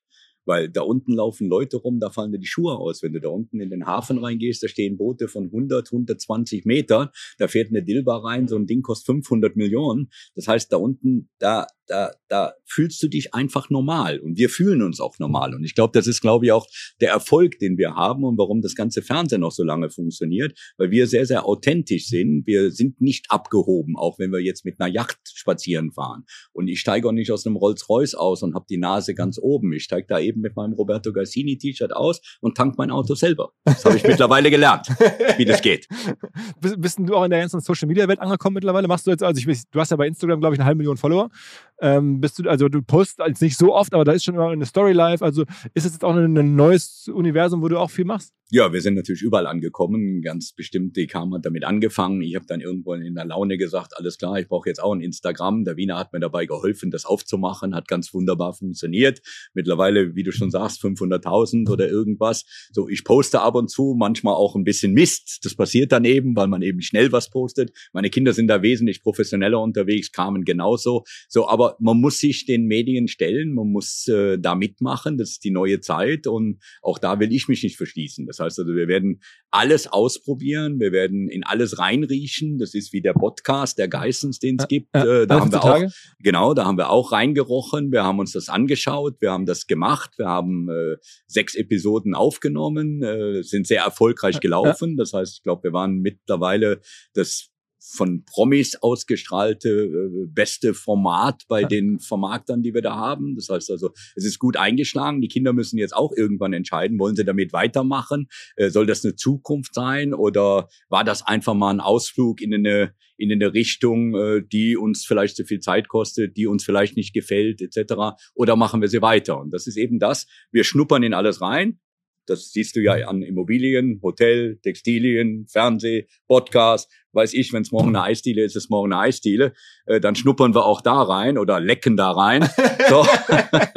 und entscheiden dann hinterher, ob uns das gefällt, ob uns das Spaß macht, ob wir das verfolgen, ob wir das weitermachen wollen, ob das lukrativ ist, Spaß macht, profitabel ist und dann machen wir es weiter. Sag mal ein paar Worte zu deinen Vermarktungsstils. Du bist ja mittlerweile auch relativ großes Testimonial, also von Müller Milch und Check24, also äh, oder Verivox war es, glaube ich. Verivox Also die ja. verschiedensten Partnerschaften über die Jahre hast du auch schon gemacht. Ja, wir haben einiges gemacht. Wir haben äh, Holiday Check damals gemacht. Wir haben Sonnenklar TV gemacht über über über mehrere Jahre. Meine Kinder sind da aktiv, Carmen sind aktiv. Wir machen natürlich viel auch äh, für Hotels etc. Wir haben einiges gemacht für Ressorts äh, auf den Malediven und sind natürlich stetig auf der Suche nach neuen Herausforderungen, nach neuen Geschichten, die man die man bewerben kann, die man die man mit einfügen kann in unser System.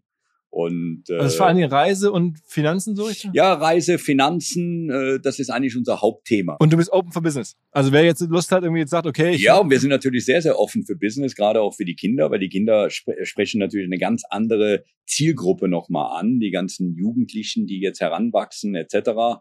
Äh, ich und Carmen natürlich die Klientel, die uns nachreisen. Davon haben wir jede Menge. Wir erleben das immer wieder, auch Carmen bei Instagram, dass die Leute schreiben, ey geil, ihr wart auf den Malediven, wir sind da hingeflogen, mega, toll, Weil super. ihr da wart. Ja, weil wir da waren. Also wir haben jede Menge Leute, die diese Reisen, die wir gemacht haben, auch diese Weltreise, die wir gemacht haben, nachgereist sind. Die gesagt haben, ey, wir haben das gesehen bei euch. Ihr wart damals auf den San Blas Islands. Wir wussten gar nicht, dass es die gibt. Die liegen 60, 60 Meilen vor Panama, liegen Malediven. Da liegen Inseln, 320 Stück, die sehen aus wie die Malediven. Das weiß kaum einer.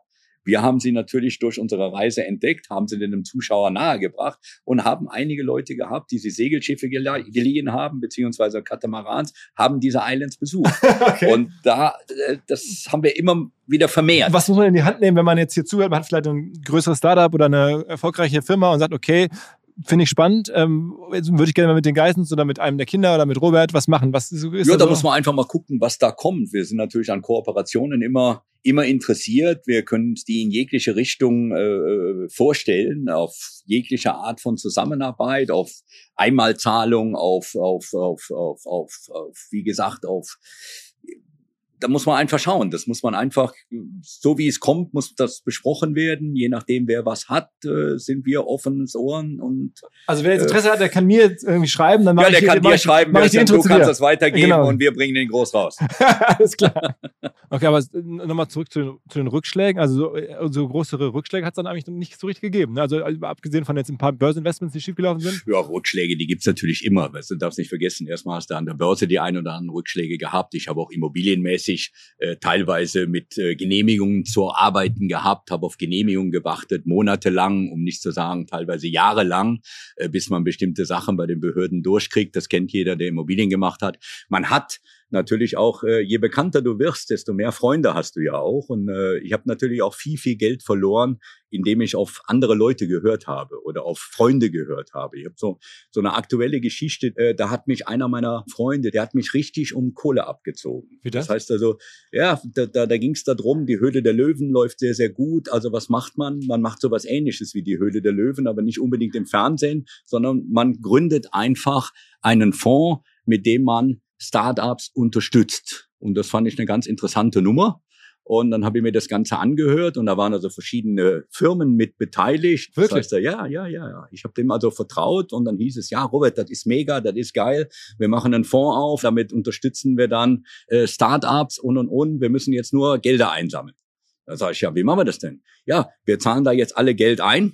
Wir machen da geile Stammkapitale etc. Okay, was muss ich tun? Ja, du musst Kohle einzahlen. Ja, okay, also wenn du das sagst, dann machen wir das. Also du bist aber der Garant dafür, dass das alles funktioniert. Du bist der Geschäftsführer. Du organisierst, ja, Robert, kann alles nicht schiefgehen. Ich habe die Hände da drauf, pup, pup, pup, ich passe da drauf auf.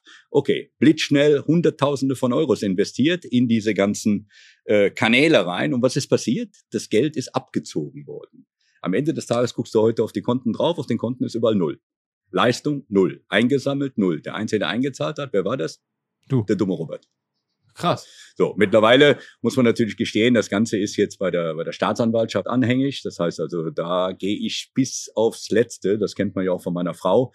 Wenn die Probleme hat mit irgendwelchen Leuten, die meine Kinder anmachen, egal ob das Rapper sind oder egal wer das ist, die kamen, zieht's durch.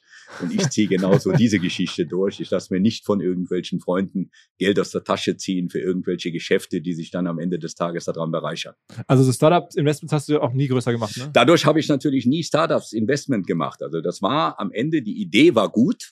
Das war, wie gesagt, das wäre ein Fonds gewesen, wo es natürlich verschiedene Family Office gibt, wo ich natürlich auch einige Leute in Monaco kenne, die Interesse daran gehabt hätten, da zu investieren. Das ähnlich wie die Höhle der Löwen eben nur nicht im ersten Go öffentlich, sondern im Prinzip in Firmen investieren, die Geld brauchen, die eine gute, äh, gute Idee haben, die man unterstützen kann, denen man helfen kann. Das war der Grundgedanke. Und deshalb habe ich gesagt, alles klar, da mache ich mit, da investiere ich auch gerne Geld. So, und wie gesagt, wenn du kannst nur abgezogen werden von Familie, Freunden oder Leuten, die du vertraust. Die können dich abziehen. Mhm. Ansonsten bist du selber schuld. Wenn du irgendwo investierst an der Börse und die Aktien fallen, ja, dann fallen sie. Mhm. Ja, aber ansonsten abziehen, entweder zieht dich die eigene Ehefrau ab, die Familie oder der Freund.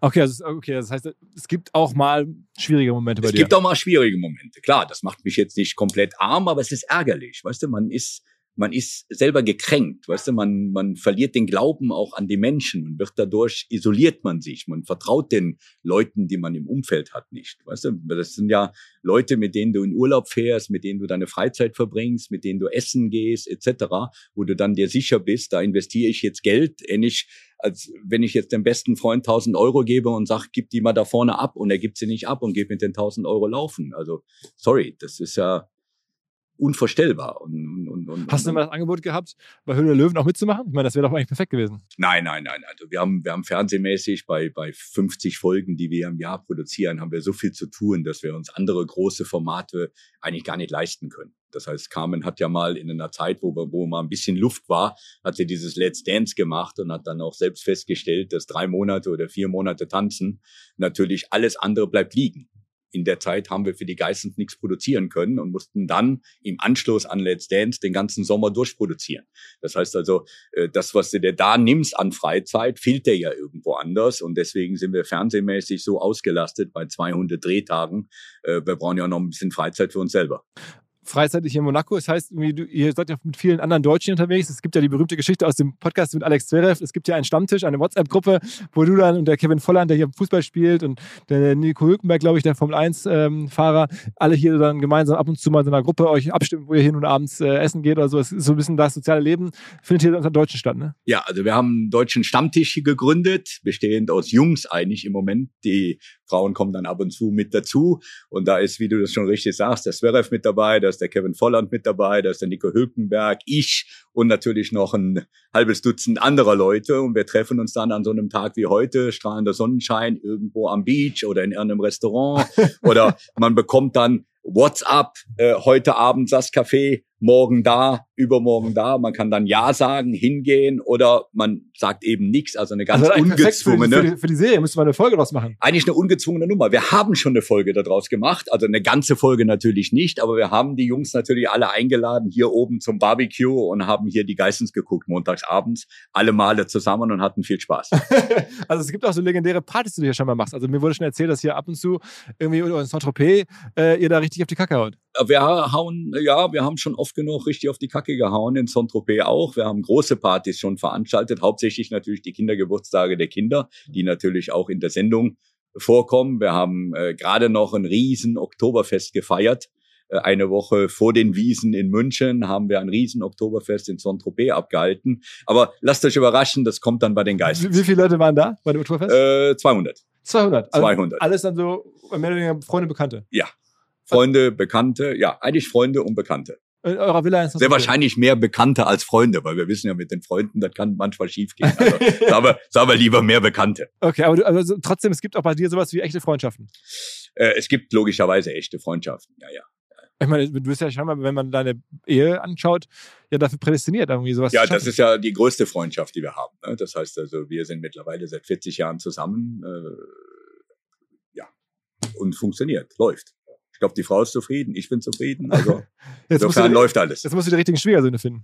Ja, da basteln wir noch dran. Also die Kinder müssen anbringen, anbringen und dann entscheiden wir. Wie ist denn das? Was hast du noch für Zukunftspläne? Ich meine, du bist ja nach wie vor noch im besten Alter. Also was, was macht man noch? Was ist von dir noch zu erwarten? Also weitere Folgen? Ja, Zukunftspläne ist natürlich ganz klar. Wir werden weiter an den Geissens arbeiten. Wir haben nach wie vor gute Ideen. Wir äh, werden uns aufstellen in Dubai. Wir werden in Dubai das ein oder andere Business auf den Weg bringen in den nächsten Monaten. Das ist die Zielsetzung, die wir jetzt als erstes haben. Warum Dubai? Äh, weil wir so ein bisschen sehen, dass Europa im Moment eben nicht die Rakete ist. Ich glaube, dass Europa im Moment ein bisschen stagniert, um nicht zu sagen, dass Europa ein bisschen in den in den Rückwärtsgang geht mit allen Problemen, die wir hier haben und äh, wir uns entschlossen haben, dass wir im Winter etwas suchen und da gab es eben zwei Möglichkeiten: entweder man geht in die Berge, man geht zum Skifahren oder man geht in die Sonne. So, die Sonne haben wir zwar hier auch, aber logischerweise im Dezember, Januar, Februar, März lässt die auch hier zu wünschen übrig. Da hast du hier 14, 15, 16 Grad. In Dubai sind es 30. Und wir haben immer schon ein Faible für Dubai gehabt und äh, wir werden uns in Dubai aufstellen für die Wintermonate. Wir werden in Dubai das eine oder andere Business kreieren. Wir werden auch da Immobilien machen, weil auch die Immobilien gerade auch in Dubai im Moment natürlich äh, megamäßig funktionieren, megamäßig laufen. Man sieht das eben an der Entwicklung. Wenn es in Europa nicht funktioniert, dann funktioniert es im Ausland. Äh, man merkt immer mehr auch in unserem ganzen Bekanntenkreis, dass die Leute alle so einen Fuß ins Ausland haben wollen. Und zwar ins Ausland heißt außerhalb Europas einen Fuß in der Tür zu haben. Und da ist Dubai natürlich prädestiniert. Dubai ist modern, Dubai ist äh, äh, aktuell, Dubai ist äh, einfach auch äh, vom, vom Leben her sehr luxuriös. Äh, es gibt alles. Die Security ist natürlich auch vom Allerfeinsten. Und in, insofern glaube ich, dass da für die nächsten 15 bis 20 Jahren echt die Post abgeht. Man will gar nicht sagen, dass das in Saudi-Arabien mit Sicherheit auch in den nächsten fünf Jahren passieren wird, weil auch die haben ja einige Projekte vor, die sie da realisieren wollen. Da muss man einfach abwarten. Aber ich glaube, Dubai war der Vorreiter für den ganzen Middle East. Die haben es geschafft, da etwas auf die Reihe zu bekommen, was funktioniert, wo jeder hin will. Äh, egal ob er in Urlaub hin will oder ob er da wohnen will. Äh, wir gehen jetzt auch gar nicht von Wohnen aus, wir wollen einfach die Wintermonate da verbringen und wollen uns da aufstellen. Also das heißt, vor allem Immobilienprojekte machen und sowas, ne? Immobilienprojekte, ja, ja. Wir haben das ein oder andere Immobilienprojekt jetzt schon gemacht. Wir haben neue Projekte, die wir in Angriff nehmen und werden jetzt in Dubai uns äh, größer aufstellen als äh, äh, wie wir das bisher gemacht haben. Und das heißt dann Investments von wieder 10, 20 Millionen? Oder Sowas, ja, in die Richtung. Also wir werden mit Sicherheit in Dubai mehrere Wohnungen kaufen. Wir werden das eine oder andere Bauprojekt da unten mitbegleiten. Äh, wir haben vor, da unten äh, Concierge-Service etc mit einer anderen Partnerfirma zusammenzumachen. Shania möchte unbedingt ihr Atelier haben. Wir haben da unten die Fühler schon ausgestreckt nach sowas wie zwei, 300 Quadratmeter Kunstatelier, wo wir natürlich auch andere Künstler mit reinnehmen wollen, äh, die sich da verwirklichen können, weil nicht jeder hat das Geld, sich eine eigene Galerie oder ein eigenes Atelier in Dubai zu leisten. Also kann man den einen oder anderen Künstler mal runterholen, der mal Bilder malt äh, und wollen da im Prinzip so eine Art Kunstbase schaffen für eine unserer Töchter. Die andere möchte, wie gesagt, diese Immobiliengeschichte machen. Immobilien in Dubai sind im Moment absoluter Boommarkt. Äh, da haben sich die Preise auch Aber in was macht ihr mit Banken? Oder machst du wieder alles Eigenkapital finanziert? Äh, Großteil machen wir mit Eigenkapital weil die Zinsen natürlich auch in Dubai mit Sicherheit äh, im Moment ja nicht nach unten gegangen sind, sondern auch nach oben gegangen sind. Ich glaube, im Moment lacht das Bargeld und jeder, der es auf dem Konto hat, der kann froh sein, dass es da liegt. Und äh, ich glaube, dass die Banken immer teurer werden. Also insofern muss man da, glaube ich, sehr, sehr flexibel sein. Und äh, Monaco, äh, Monaco äh, Dubai, Dubai ist ein Umschlag Platz, wo du eigentlich relativ schnell auch Immobilien drehen kannst, weil es sehr, sehr international ist. Die Leute kommen ja nicht nur aus Europa, die kommen aus Asien, die kommen von überall her, Bangladesch, Iran, Irak etc. Überall gibt's kleinere Probleme. Und in Dubai, das ist einfach heile Welt für solche Leute und nicht nur für die Europäer. Und ich glaube, da ist auf die nächsten 10, 15, 20 Jahre echt ein Markt, äh, den man nicht unterschätzen darf. Verfolgst du das so was? Also weil du sagst, du bist ja, du oder du klingst jetzt ja sehr europaskeptisch durchaus. Ähm, das heißt, du bist auch schon politisch interessiert und verfolgst so Energiekosten steigen, logischerweise, bist da eng dran und hast du deine, deine Überlegungen zu Europa, das ist jetzt ja nicht reines Bauchgefühl scheinbar. Ja, ich bin gar nicht eng dran. Ich bin also jetzt nicht unbedingt der politisch äh, äh sehr interessiert, aber man kriegt natürlich das mit, was man aus den Nachrichten hört. Man sieht, dass wir Energieprobleme in Europa haben. Diese Energieprobleme gibt's natürlich im Middle East in der Form nicht. Die strecken Strohhalm in die Erde und da kommt Öl raus. Das heißt, wir müssen uns irgendwo einkaufen, weil wir es nicht haben. In, insofern haben sie da natürlich schon mal den ersten Vorteil. Der zweite Vorteil ist der, in Dubai wird's nie kalt. Das heißt, eine Heizung in Dubai, die braucht man nicht. Also haben wir auch keine Heizkosten. Dafür haben wir vielleicht so eine, Klima, ja. dafür haben wir eine Klimaanlage und müssen sehen, dass wir an Wasser kommen. Aber äh, ich, ich sage jetzt einfach mal, ich sehe da eben neue Welt. Wobei ich glaube, dass wir in Europa im Moment eben in der alten Welt leben und in Amerika genauso. Wir hatten ja auch die Überlegung, ob wir nach Miami gehen, ja. ob wir uns da aufstellen. Aber auch Amerika ist alte Welt. Wenn man sich allein die Verkabelung der Häuser anguckt, wenn man sich die Brücken in Amerika anguckt, etc., alles ist alt. In Dubai ist alles neu. In Middle East ist alles neu. Wenn die Saudis jetzt anfangen, ihre Städte da aufzubauen, Neom, was sie da bauen wollen, soll eine Future City werden, etc., dann weißt du, was die nächsten 20 Jahre da abgeht. Und wenn du einfach mal äh, reflektierst in die Vergangenheit, vor 100 Jahren sind wir kaum Auto gefahren. Vor 30 Jahren hat noch keiner ein Handy gehabt. Vor 40 Jahren wusste keiner, wie ein Computer angeht. So, und jetzt überleg mal die Entwicklung, wie soll die denn aussehen in 30 Jahren? In 30 Jahren fährt ja wahrscheinlich keiner mehr über die Straße, da fliegen wir alle nur noch mit Drohnen durch die Welt. Und da wird Dubai mit Sicherheit oder der Middle East einer der Vorreiter sein, weil wir haben eine alte Infrastruktur, die bauen sich gerade eine neue. Und da einen Fuß drin zu haben, glaube ich, für ein halbes Jahr, wir sprechen ja gar nicht davon, dass ich hier verlassen will. Ich finde nach wie vor Monaco gut, ich finde nach wie vor Saint-Tropez gut, ich finde Ibiza gut, etc. Ich finde das ganze Mittelmeer geil für die Monate Mai bis Oktober. Und danach muss man sich irgendwas einfallen lassen. Und ich glaube, da ist man in Middle East ganz gut aufgestellt. okay, okay. ähm, also ich habe sehr, sehr viel mitgenommen. Aber ähm, ja, also es äh, hat mir mega Spaß gemacht. Also auch so offen und ehrlich, wie du sprichst und äh, das sehr bewegte Unternehmerleben. Also Glückwunsch zum Lebensentwurf. Dankeschön. Ähm, muss man sagen. Also du hast scheinbar da echt irgendwie ein Händchen für, dir ein schönes Leben zu machen und das irgendwie sehr erfolgreich.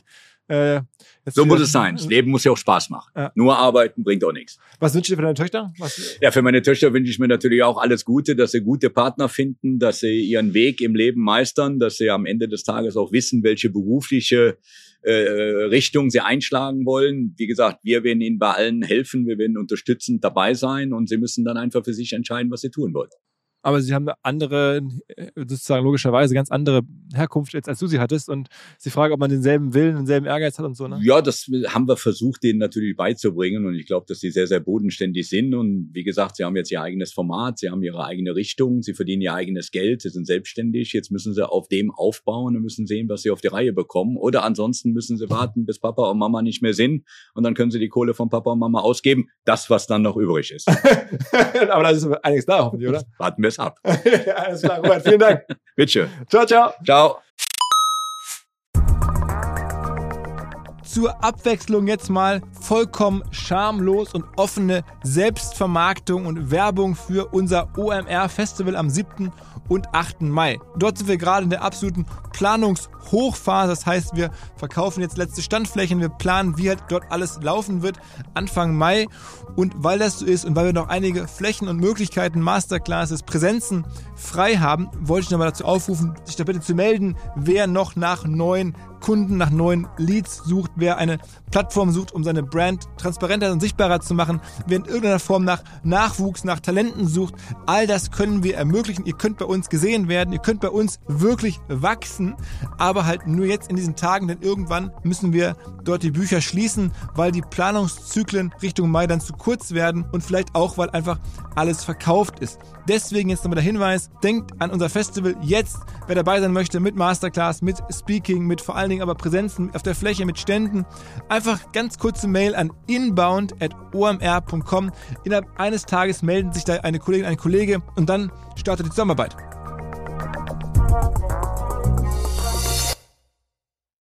Zurück zum Podcast. Dieser Podcast wird produziert von Podstars bei OMR.